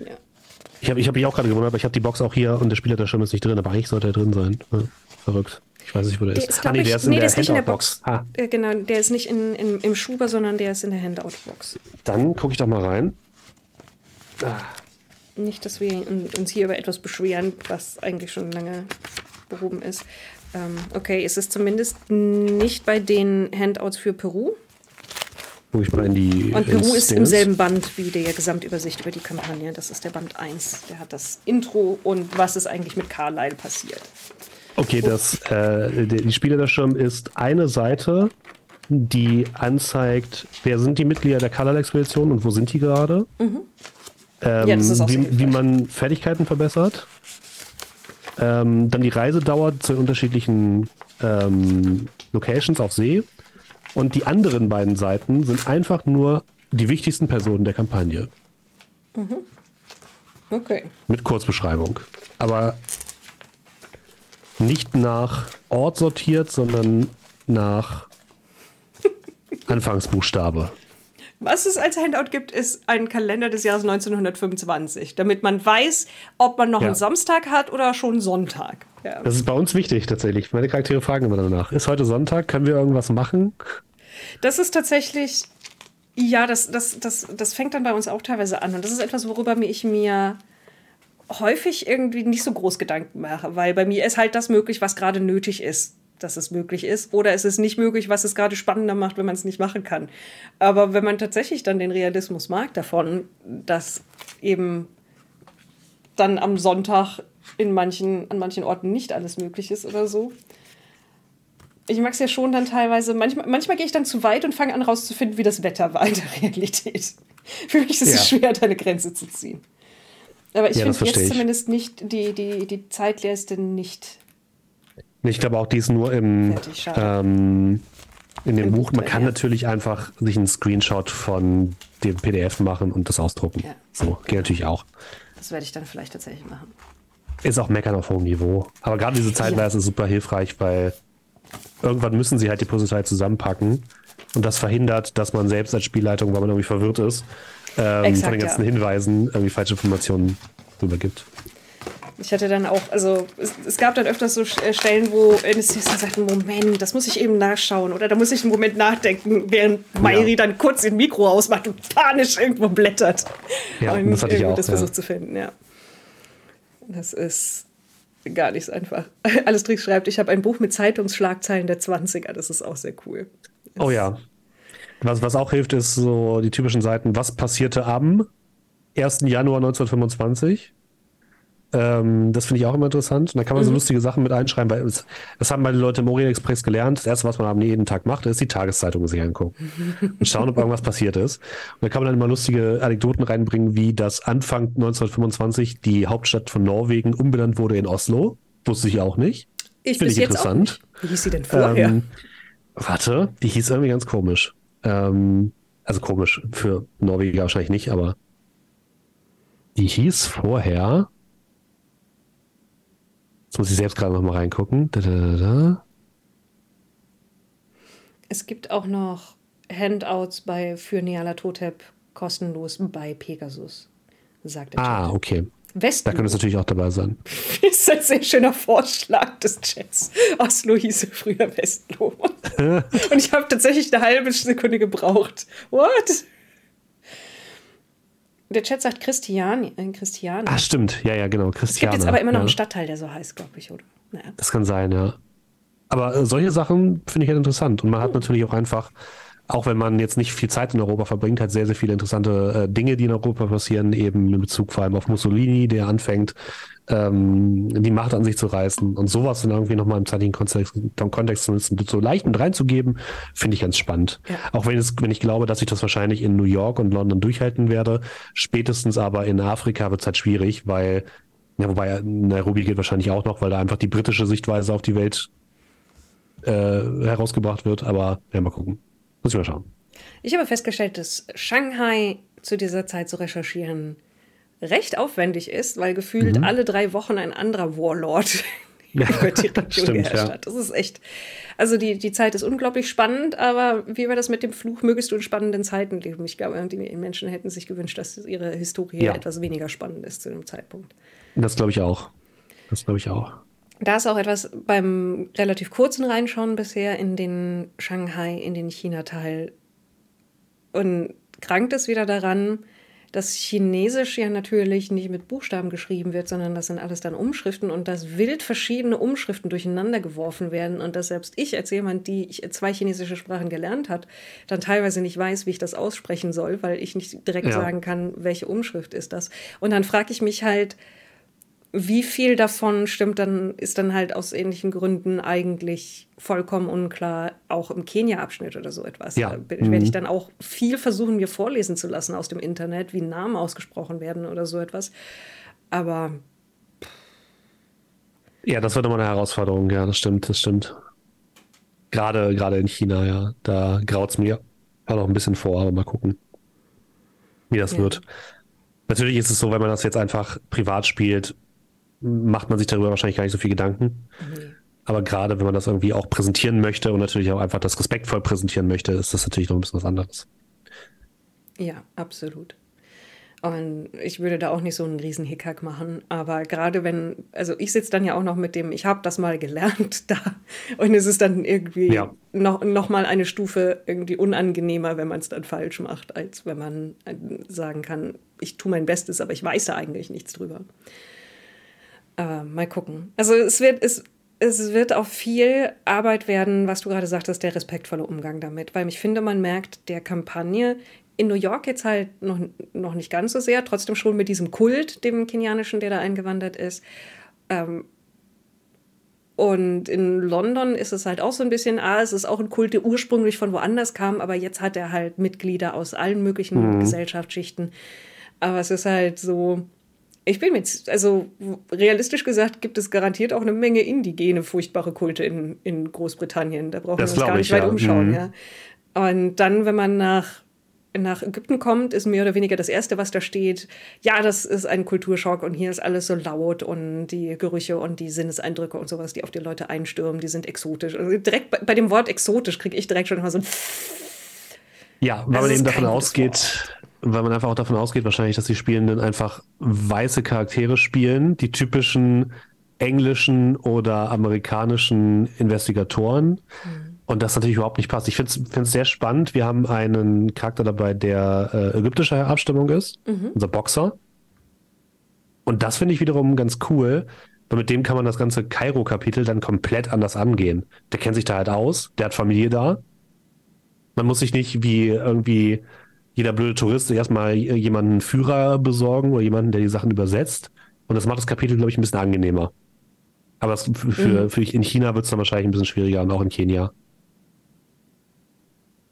Ja. Und halt eben tatsächlich, also mir ist es dann relativ wichtig, dann klar zu machen, das ist nicht eure Heimat, aber das ist auch einfach eine Heimat. Hier sind einfach Leute, die hier wohnen. Und nur weil sie ja. in einer anderen Ecke wohnen, als da, wo ihr herkommt, ist es jetzt nicht automatisch der Ort, an dem man Kulte zu erwarten hat und auch tatsächlich welche finden wird. Jetzt findet man leider halt überall welche. Deswegen, ich bin schon, bin schon am Überlegen, ich äh, gerade so ein bisschen, ich fände es schon fast cool, wenn man in, in London da auch wirklich irgendwie britische Kulte mit einfließen lassen könnte, dass da irgendwie, mhm. äh, irgendwie was anderes da noch mit drin hängt. Also warum, warum, warum wirkt Niala Totep in erster Linie durch irgendwelche abgelegenen, für aus westlicher Sicht abgelegenen und fernen Gegenden und hat dann mhm. nur Leute, die von dort aus dann nach New York und London reisen und ihre Kulte mitbringen. So. Ich hätte es auch interessant gefunden, aber das ist halt sehr weit hergeholt oder so ein bisschen ne, sehr viel Wunschdenken, wenn man tatsächlich in London sich auch einfach mit Mitgliedern der Kirche beschäftigen muss. Mhm. Das ist im weitesten Sinne auch ein Kult, wenn man so möchte. Hat sich wahrscheinlich einfach in den 80ern niemand getraut, das irgendwie so anzusprechen. Aber wäre vielleicht auch ganz interessant gewesen, wenn, wenn das quasi ein bisschen mehr damit zusammenhängt, weil tatsächlich man hat sowohl in New York als auch in, in London den einzigen beiden Orten, die quasi in Häkchen im, im Westen spielen, ähm, hat man tatsächlich Kulte, die nicht von da sind, wie du schon gesagt hast. Mhm. Und das finde ich tatsächlich auch ein bisschen schade. Da hätte man vielleicht tatsächlich noch ein bisschen mehr draus machen können, weil natürlich wird Niala Totep sicherlich auch irgendwie eine eine englische Manifestation haben, wenn es den, wenn es auch eine Manifestation irgendwo in Südamerika gibt.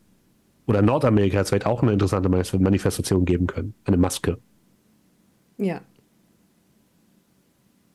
Sir Greyhead schreibt, wow, Kirche als Kult finde ich eine sehr spannende Idee, ärgere mich fast, dass wir schon in London sind.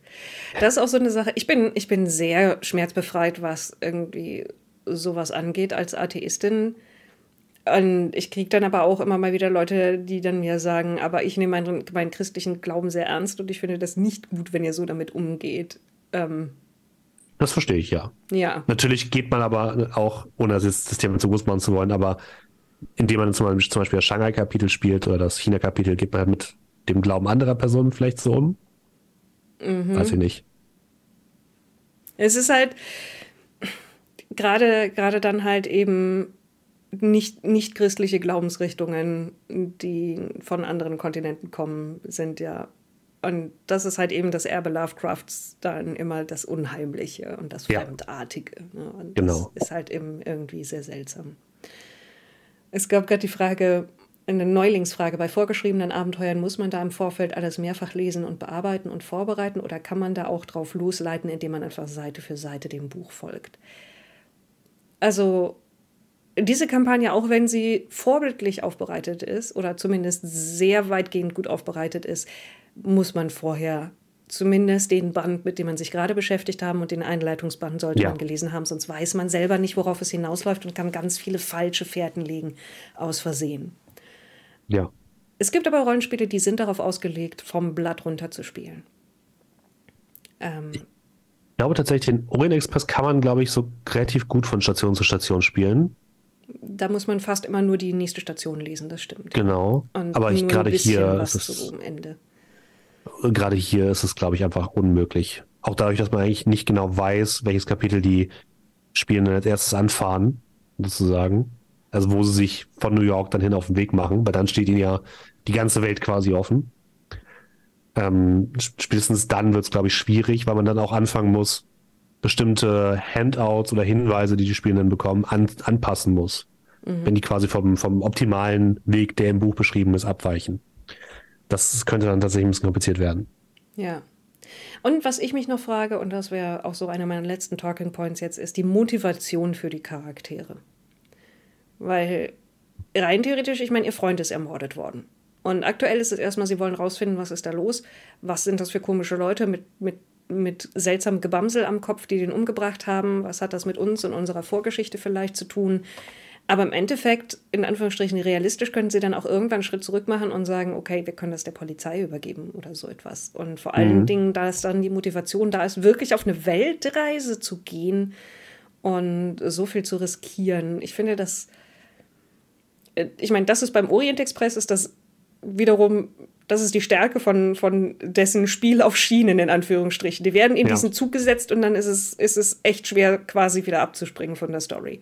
Aber hier ist es halt so, dass die Leute müssen wirklich bereit sein, quasi damit zu machen. Ich weiß, dass meine Spielenden ja mit mir zusammenspielen und nicht versuchen, dann das mhm. Abenteuer zu torpedieren. Aber es ist trotzdem halt eine Frage, wie hält man da die, die Motivation aufrecht? Wie läuft es bei dir, was das angeht? Ich habe tatsächlich mit meinen, also zum einen weiß ich auch, dass meine Spielenden natürlich mit mir spielen und nicht gegen mich, von daher ist es relativ simpel. Ähm, aber ich habe auch von vornherein gesagt, unsere Charaktere, die, die, die auf diese Reise gehen, müssen, sollten nicht irgendwo an einem Ort super fest verbandelt sein. Mhm. Sondern sollten die Möglichkeit haben, sowohl, ja nicht unbedingt finanziell, aber zumindest sollten die Freiheiten besitzen und auch den Wunsch haben, umherreisen zu können. Deswegen ist es quasi in unseren Hintergrundgeschichten von unseren Charakteren schon angelegt, dass die jetzt nicht unbedingt in irgendwas festgebunden sind. Es gibt eine Ausnahme, einer unserer Charaktere hat quasi ein Unternehmen, aber auch dieses Unternehmen ähm, ist darauf angelegt, dass der Charakter reisen kann oder auch viel reisen möchte. Und bei den anderen ist es tatsächlich so, die werden entweder dazu gezwungen, dass sie viel unterwegs sein müssen, oder für die ist ähm, die dieses Angebot dieser Weltreise eine gute Gelegenheit, um aus ihrem bisherigen Leben auszubrechen. Mhm. Und das, ähm, darüber halte ich quasi die Motivation aufrecht. Und falls ein Charakter tatsächlich aussteigt, haben wir gesagt, dass der jemanden bestimmt, der dann die Informationen und sozusagen das Tagebuch des Charakters übergeben bekommt und der dann den Platz des Charakters in der, auf der Reise einnimmt. Es ist bedeutet also auch schon unsere Ersatzcharaktere sind so ein bisschen im Hintergrund der einzelnen Charaktere schon angelegt. Mhm. Schlau. Aber auch halt viel Vorbereitung, die man dann da reinstecken muss. Da muss man halt wissen, ob man das möchte. Ähm, ich finde es immer für so große Kampagnen halt cool, weil es halt über die lange Zeit dann halt auch wirklich einem hilft dabei. Aber ich kann auch verstehen, wenn jemand sagt, so, nee, ich möchte jetzt hier einfach Spaß haben und nicht irgendwie mich tagelang damit beschäftigen, was eigentlich mein Charakter für ein Typ ist. Kann ich auch verstehen. Ist auch vollkommen fein. Ja. Das ist ein bisschen unser Stil, wie wir halt spielen. Ja, also unser Stil wird wahrscheinlich darauf hinauslaufen, dass die Leute sagen, äh, oh mein Gott, eigentlich wollen wir das Ganze gar nicht, aber scheiß drauf, offensichtlich müssen wir es machen. Und dann läuft es, aber es ist trotzdem, gerade bei solchen Kampagnen ist es für mich wirklich oft die, die Frage, so warum machen die Leute das überhaupt? Also Peru funktioniert für sich allein relativ gut, bis, bis zu dem mhm. Punkt, wo wir ja beide festgestellt haben, dass der Trupp eigentlich sagt, so, und jetzt ja. war, das war genug. Ja? Und in New York ist es natürlich auch erstmal angelaufen, vor allen Dingen. Vor allen Dingen haben die Leute direkt wirklich alle Beweise eingesteckt und haben die Polizei nach Strich und Faden erfolgreich dann auch belogen, dass sie auf keinen Fall was gefunden hätten. Und haben direkt ja, gesagt, wir können uns nicht auf die Polizei verlassen, wir machen das jetzt selber. Also da war schon sehr viel Motivation, das Ganze alleine aufzuklären da. Aber ich bin gespannt, wie sich das dann weiterhält. Also ich denke, dass sich da schon das aufbauen muss mit, wir können eigentlich niemandem vertrauen außer uns und nur einem sehr begrenzten Gruppe von anderen Leuten, weil der Rest der Welt nicht wissen will, was vor sich geht oder sogar mit drin hängt und Teil von einem Kult mhm. sein kann. Also dass die Paranoia und wir sind die Einzigen, die den Weltuntergang verhindern können, so ein bisschen oder zumindest was sehr Schlimmes verhindern können, die Leute antreibt. Aber ich bin gespannt, ob ich das aufgebaut bekomme. Das Feeling. Ja, ich hoffe bei uns einfach auf die Neugier, dass die Leute noch wissen wollen, was es mit dieser verdammten Kader-Expedition zu tun hat. Ja. Warum ist die so wichtig? Was ist mit der passiert? Leben davon noch Leute? Und was hat Jackson herausgefunden? Weil das, ich finde, die, dieser rote Faden, der sich ja so ein bisschen durch, diese, durch die Kader-Exposition, durch das Abenteuer zieht, finde ich super interessant, weil es einfach ein super interessanter Aufhänger ist für weitere Abenteuer, dass man eben dieser verschwundenen Expedition folgt auf ihrem Weg und dabei herausfindet, was wirklich passiert ist mit dieser, finde ich super stark und einfach ein super spannendes äh, Element, auch wenn es dann zwischendurch oder gegen so im letzten Drittel so ein bisschen ausfisselt. Aber ähm, ich hoffe, dass das die Leute auch so ein bisschen bei uns durchzieht durch die gesamte Kampagne. Aber auch da ist es wieder so ein bisschen, auch da habe ich so ein bisschen die Sorge, das ist halt mein, mein größter Kritikpunkt an der, an der Kampagne wenn die Charaktere die Schauplätze in einer anderen Reihenfolge als im Buch machen, habe ich so ein bisschen die Sorge, dass dann der Spannungsbogen so ein bisschen kaputt geht dadurch. Aber das wird sich sicherlich auch irgendwie beheben lassen. Ja.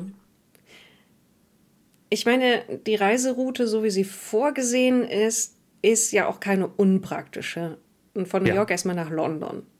Und dann ist es gar nicht doof, als nächstes Ägypten nach Ägypten sich einzuschiffen, weil gute Kontakte, wenn man das so nennen will, koloniale Besetzerkontakte, dann nach Ägypten, dann von Ägypten nach Kenia zu reisen und dann, wenn es wieder über See geht, erst Australien und China zum Schluss, ist nicht unlogisch quasi zu fahren. Das stimmt. Mhm.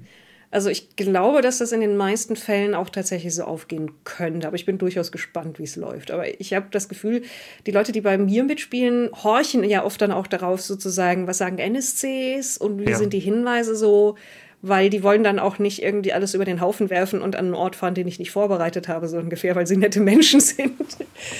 Deswegen glaube ich, wird es da recht einfach. Aber ich überlege mir halt immer, wie wäre es, wenn, wenn die Leute halt da nicht irgendwie drauf achten oder das ihnen egal ist und sie einfach mal ausprobieren wollen, wie weit können sie marschieren, in welche Richtung. Ja, genau. Und äh, es wird auch gerade schon im Chat geschrieben, warum nicht zuerst China? Kann halt sein, ne? Aber ich glaube, von den Fahrzeiten her ist London näher als China, deutlich näher. Ja, von, von dieser Seite aus der USA auf jeden Fall. Und es ist halt auch wirklich so die Sache, möchtest du nach London, eine Stadt, in der man die gleiche Sprache spricht, wie der Ort, aus dem du gerade kommst und aus dem du möglicherweise stammst? Und das dir in Anführungsstrichen vertraut erscheint und nur in, auch nur in Anführungsstrichen über den Atlantik liegt? Oder willst du nach China, das zu dem Zeitpunkt von Bürgerkriegen zerrüttet ist und in verschiedenste Fraktionen zerfallen. Niemand hat gerade wirklich das Sagen in ganz China. Mhm. Und Shanghai wird von der Mafia kontrolliert. Was davon erscheint einem für den Anfang als reizvollerer Ort? Ich meine, China klingt spannend, aber vielleicht doch erstmal mit London anfangen. Ja, und vor allem, weil London auch die erste Station von der Kalle-Expedition war und die Kalle-Expedition zum, zum Wissensstand des ersten Abenteuers der Spieler äh, nie in China war. Also auch da kann man sich so ein bisschen orientieren, das stimmt, ja. Ja, ja. Also ich denke, da, das wird sich schon irgendwie ergeben. Ich, halt, ich halte es für unwahrscheinlich, dass die Leute als erstes nach China reisen werden. Das glaube ich auch. Das, ja. ist, das ist wahrscheinlich das nicht. Vielleicht eher, also ich kann mir vorstellen, dass sie vielleicht dann eher als nächstes Ägypten sich mhm. anschauen wollten. Weil auch, wenn die Leute wissen ja, sie spielen eine Niala-Totep-Kampagne. Wenn sie ein bisschen Ahnung vom Mythos haben, ich meine, Cthulhu ist fast am besten, wenn man keine Ahnung vom Mythos hat, habe ich immer wieder festgestellt. Aber wenn sie ein bisschen Ahnung vom Mythos haben, dann werden sie mit den Füßen scharren, um irgendwie so, komm, Ägypten, Ägypten, schwarzer Pharao. Ja. Lustigerweise ist mir gerade aufgefallen, ich habe meinen Charakteren aus Versehen bisher nur Informationen oder nur Hinweise auf äh, Afrika gegeben und noch keine auf England und auf Australien. Äh, naja, mal gucken, wird schon. Die werden sie ja früher oder später finden. Von daher werden sie dann vielleicht auch merken, dass die anderen Orte vielleicht auch interessant sein könnten. Naja. Bei mir haben sie, sie haben, sie haben die, die Reisestrecke von Jackson Elias, haben sie schon nachvollzogen. Also wann er wo war. Okay. Sie, mhm. haben, sie haben quasi seine, seine Tickets und Reise, seinen Reisepass haben sie gefunden, genau.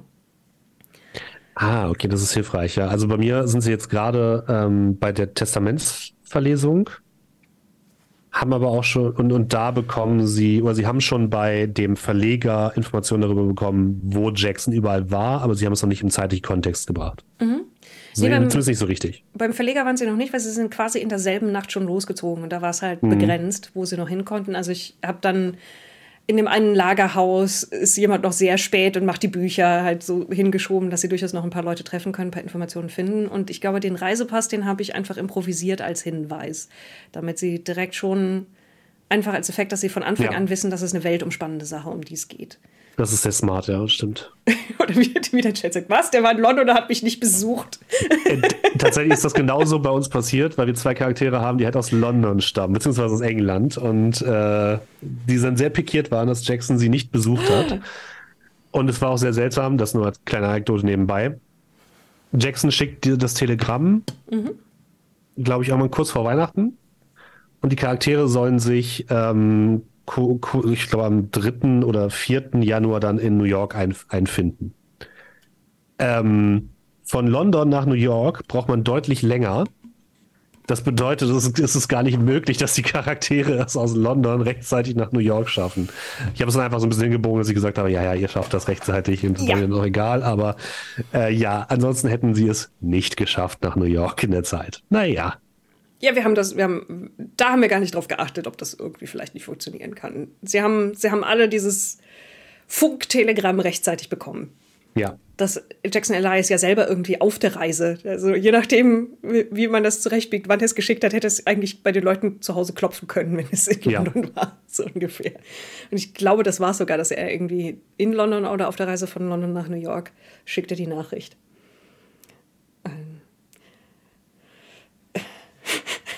Mal davon abgesehen, dass man Wochen für Visa braucht. Das ist auch so eine Sache, Stimmt, die ja. ich nur semi-realistisch umsetzen werde. Also, dass schon irgendwie Papiere inspiziert werden, aber wie schwierig teilweise Reisen in den 20ern gewesen sein muss mit Genehmigungen und mhm. welche Länder überhaupt niemanden reingelassen haben oder sehr picky waren, von wer da irgendwie rein konnte. Es also ja. man kann es übertreiben im Realismus, finde ich. Finde ich auch. Ich habe auch keine Lust. Wir haben halt einige Charaktere. Wir haben einen Charakter, der ist Großwildjäger, das heißt, der hat halt einfach ein Jagdgewehr immer dabei. Und ähm, ich habe keine Lust, dass ich jedes Mal, wenn sie in ein neues Land fahren, mit dem ausdiskutieren muss, mit immer dem gleichen Zollbeamten, ob er das jetzt einführen darf oder nicht. Und ob er eine Lizenz hat oder nicht. Solltest du dann einfach, ja, du hast eine Lizenz. Ja, du solltest damit jetzt nicht auf der Straße rumrennen, aber du kannst es haben von mir aus. Würde ich niemand darauf ansprechen. Ja, obwohl es, ich meine, es steht dabei quasi das, also zumindest bei London steht dabei, wenn man eine Lizenz hat, darf man es mitnehmen. Beziehungsweise ja, mhm. da ist so, eine klein, so ein kleiner Hinweis darauf, dass Shotguns, dass Schrotflinten nicht als Waffe gelten, Stimmt. sondern das ist ja. Jagdwerkzeug. Die Stimmt, ja, das finde ich auch sehr gut. So, ich habe keinen Revolver, aber hier ist meine Shotgun-Sammlung. Ah ja, dann ist es gar kein Problem. Ja, die können Sie einfach so mitnehmen. Kein, kein Ding. Viel Spaß bei der Entenjagd. Ja, ja, ja. Central London. Ja. Ähm, ich habe schon das irgendwie das Gefühl, dass wir, was Spielleiten angeht, relativ irgendwie auf einer Wellenlänge sind, so was mhm. die Details angeht. Und ich werde mir ein paar Sachen, werde ich mir, glaube ich, von dir abschauen, wie das ich frage, Vito, ja. ob vielleicht jemand von den Spielenden möchte, möchte jemand freiwillig sich melden für das Sammeln, beziehungsweise warum ich das nicht gemacht habe und jetzt auch wieder ein bisschen, hm, hm, hm, ist, dass wir ja sehr viel seltener spielen. Stimmt, ja, das ist ein bisschen schwieriger. Hm. Und ich deswegen meistens anbiete, dass ich den Leuten nochmal ein ausführliches, was bisher geschah, gebe und nochmal sie an alle Hinweise erinnere, weil es ansonsten fast ein bisschen unfair ist zu erwarten, dass wenn wir so viele Sachen durcheinander spielen, irgendwie alle Leute immer alles parat haben. Das stimmt, genau. Und einige eurer Charaktere oder eurer Menschen, die mitspielen, sind ja auch in dem, zum Beispiel im Orient Express dabei und das irgendwie dann auch noch gleichzeitig irgendwie auseinanderzuhalten, ja. ist vielleicht auch ein bisschen schwierig, das stimmt. Ja, ja. das stimmt. Aber ich habe jetzt tatsächlich Lust drauf, Lust drauf weiterzumachen. ich, hab, ich bin auch gespannt dann auf das nächste Gespräch. Ja. Ich würde mal sagen, wenn wir irgendwie, wenn, wenn wir in Anführungsstrichen den Westen hinter uns haben. So, New York mhm. und London sind durch. Und dann, ja. dann, gucken wir mal, wo es als nächstes hingeht. Äh, vorausgesetzt, sie gehen als erstes nach London. Äh, richtig, ja. Dafür müssen sie bei dir erstmal noch Hinweise finden. Das, das wäre lustig, wenn wir einfach äh, jetzt, äh, wie beim nächsten Mal, wenn wir sprechen, einfach herausfinden, dass deine ganze Gruppe einfach den normalen Weg gegangen ist und meine als erstes nach Shanghai gefahren sind. Ähm, dann wird, wird, werden diese Gespräche noch interessanter, aber ich freue mich so oder so drauf. Ja, Und dann mal gucken, wie es, wie es bis dahin gelaufen ist. Es war auf jeden Fall ein, ein, ein sehr angenehmes Gespräch. Ich hoffe, wir haben irgendwie alles abgehakt. Gibt es noch irgendetwas, was du auf jeden Fall en entweder positiv oder mit den Armen wedelnd ungläubig in den Ring werfen willst zu der Kampagne? Mm, wenn ihr diese fantastische Handout-Sammlung habt, die zu, dem, die zu der Kampagne mit crowdfunded wurde, es ist ein absoluter Pain, die in irgendeiner Form digital aufzubereiten. Das kann ich noch einmal erwähnen. Ich weiß, dass äh, Pegasus eine, eine Umsetzung für einen Virtual Tabletop anbieten wollte, das aber aus, ich glaube, technischen Gründen irgendwie nicht funktioniert hat. Da können die auch, glaube ich, wenig für. Aber ich muss jedes einzelne Handout aus der PDF ausschneiden und bei Roll20 einführen. Ich habe, glaube ich, alleine für New York drei Stunden gebraucht, um alle Handouts und alle Charaktere zu digitalisieren. Das ist die absolute Hölle. Aber wenn ihr das auf äh, am Tisch spielt, ist diese Handout-Sammlung, glaube ich, unfassbar gut. Also die einzelnen Karten mit den mit den Charakteren, die nicht nur ein Bild des Charakters zeigen, sondern auf der Rückseite die wichtigsten Werte, haben mir schon das ein oder andere Mal den Arsch gerettet, finde ich großartig. Ja. Ähm, es gibt diese kleinen ähm, Passports, die als Charakterblatt ähm, dienen. Super unpraktisch, aber mega fancy. Ja, die sind so schick. Die also, Expeditionspässe. Was da alles da drin ist, ist, ist richtig cool. Auch die große Karte mit den Routen der Schiffe und so. Also, das, das macht richtig Laune. Es ist halt deutlich aufwendiger, das für digital umzusetzen, aber ähm, sehr, sehr hochwertig und macht sehr, sehr viel Spaß, damit zu hantieren und damit Dinge zu treiben und den Leuten das zu geben. Ja, aber die Vorstellung, ich habe es nicht gemacht und ich glaube, ich werde es auch nicht machen. Und Respekt davor, dass du dir diesen Arsch voll Arbeit gemacht hast. All diese Sachen abzufotografieren oder einzuscannen, zurechtschneiden, aufzubereiten und dann einzupflegen. Ja, ach nee. Ach du. Ach, nee, weißt du. Muss auch nicht sein. Wir schaffen das auch so. Ich lese ja, dir das, das vor, die merken sich das. Das kriegen wir schon hin. Das geht auch so. So ist es nicht. Das geht doch alles ohne. Keine Sorge. Aber ähm, ich, ich möchte hier mit deinen Mitspielenden dringend raten, sich bei dir für diese Serviceleistung zu bedanken. Deswegen müssen die ja während der Kampagne mehr, mit, mehr mitschreiben. Da mache ich quasi gar nichts mehr und wenn, wenn die irgendwas nicht mitschreiben, ist nicht mein Problem. So. Sir Greyhead meint, aber das gibt es doch alles als PDF dabei, da muss man es aber auch draus ausschneiden. Genau, ja, ja, das ist das Problem. Das ist ja auch alles irgendwie, zumindest die, die Zeitungsartikel sind ja lauter so kleine Schnipselchen und sowas, die muss man alle irgendwie dann rausdüseln. Genau, muss ich das noch fotografieren, dann würde ich es nicht machen, glaube ich, aber aus der PDF geht es einigermaßen gut. Das ist halt okay. halt aber trotzdem einfach viel. Ja, dann wären es sechs Stunden gewesen, wenn du es tatsächlich so gemacht hättest, wie ich es beschrieben habe.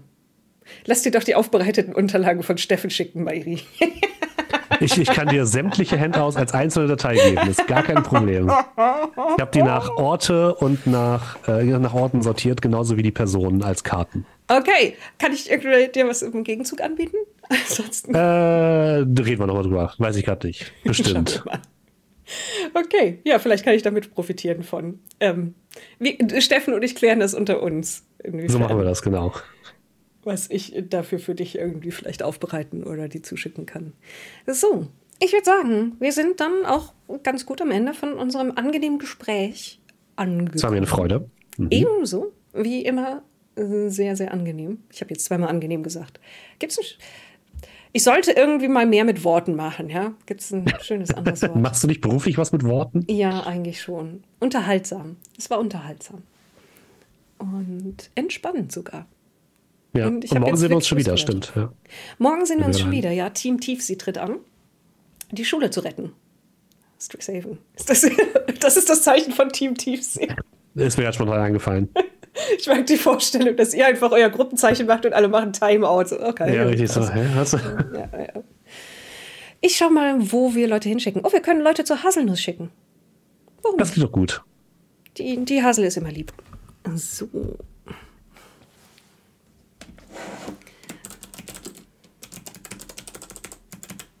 Inzwischen kann ich das mit den 3 U und den 2 S auch flüssig runtertippen. Sehr gut. Muss ich dran gewöhnen. Sonst landet man auf einem falschen Kanal. Ja.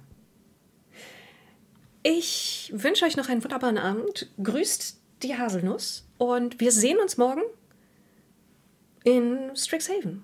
tatsächlich morgen um 20 Uhr Strixhaven. Das war ursprünglich ein Versehen, aber weil gerade Ferien sind, kann Ben sogar auch um 20 Uhr. Ah, lange Runde. Ja, und beziehungsweise ist es für alle okay. Wir werden dann zwischen 20 und 22 Uhr spielen morgen und dann gucken wir mal, wie es für euch läuft im vierten Schuljahr, während das gesamte Schulgelände im letzten Schuljahr infiziert worden ist von Murgax.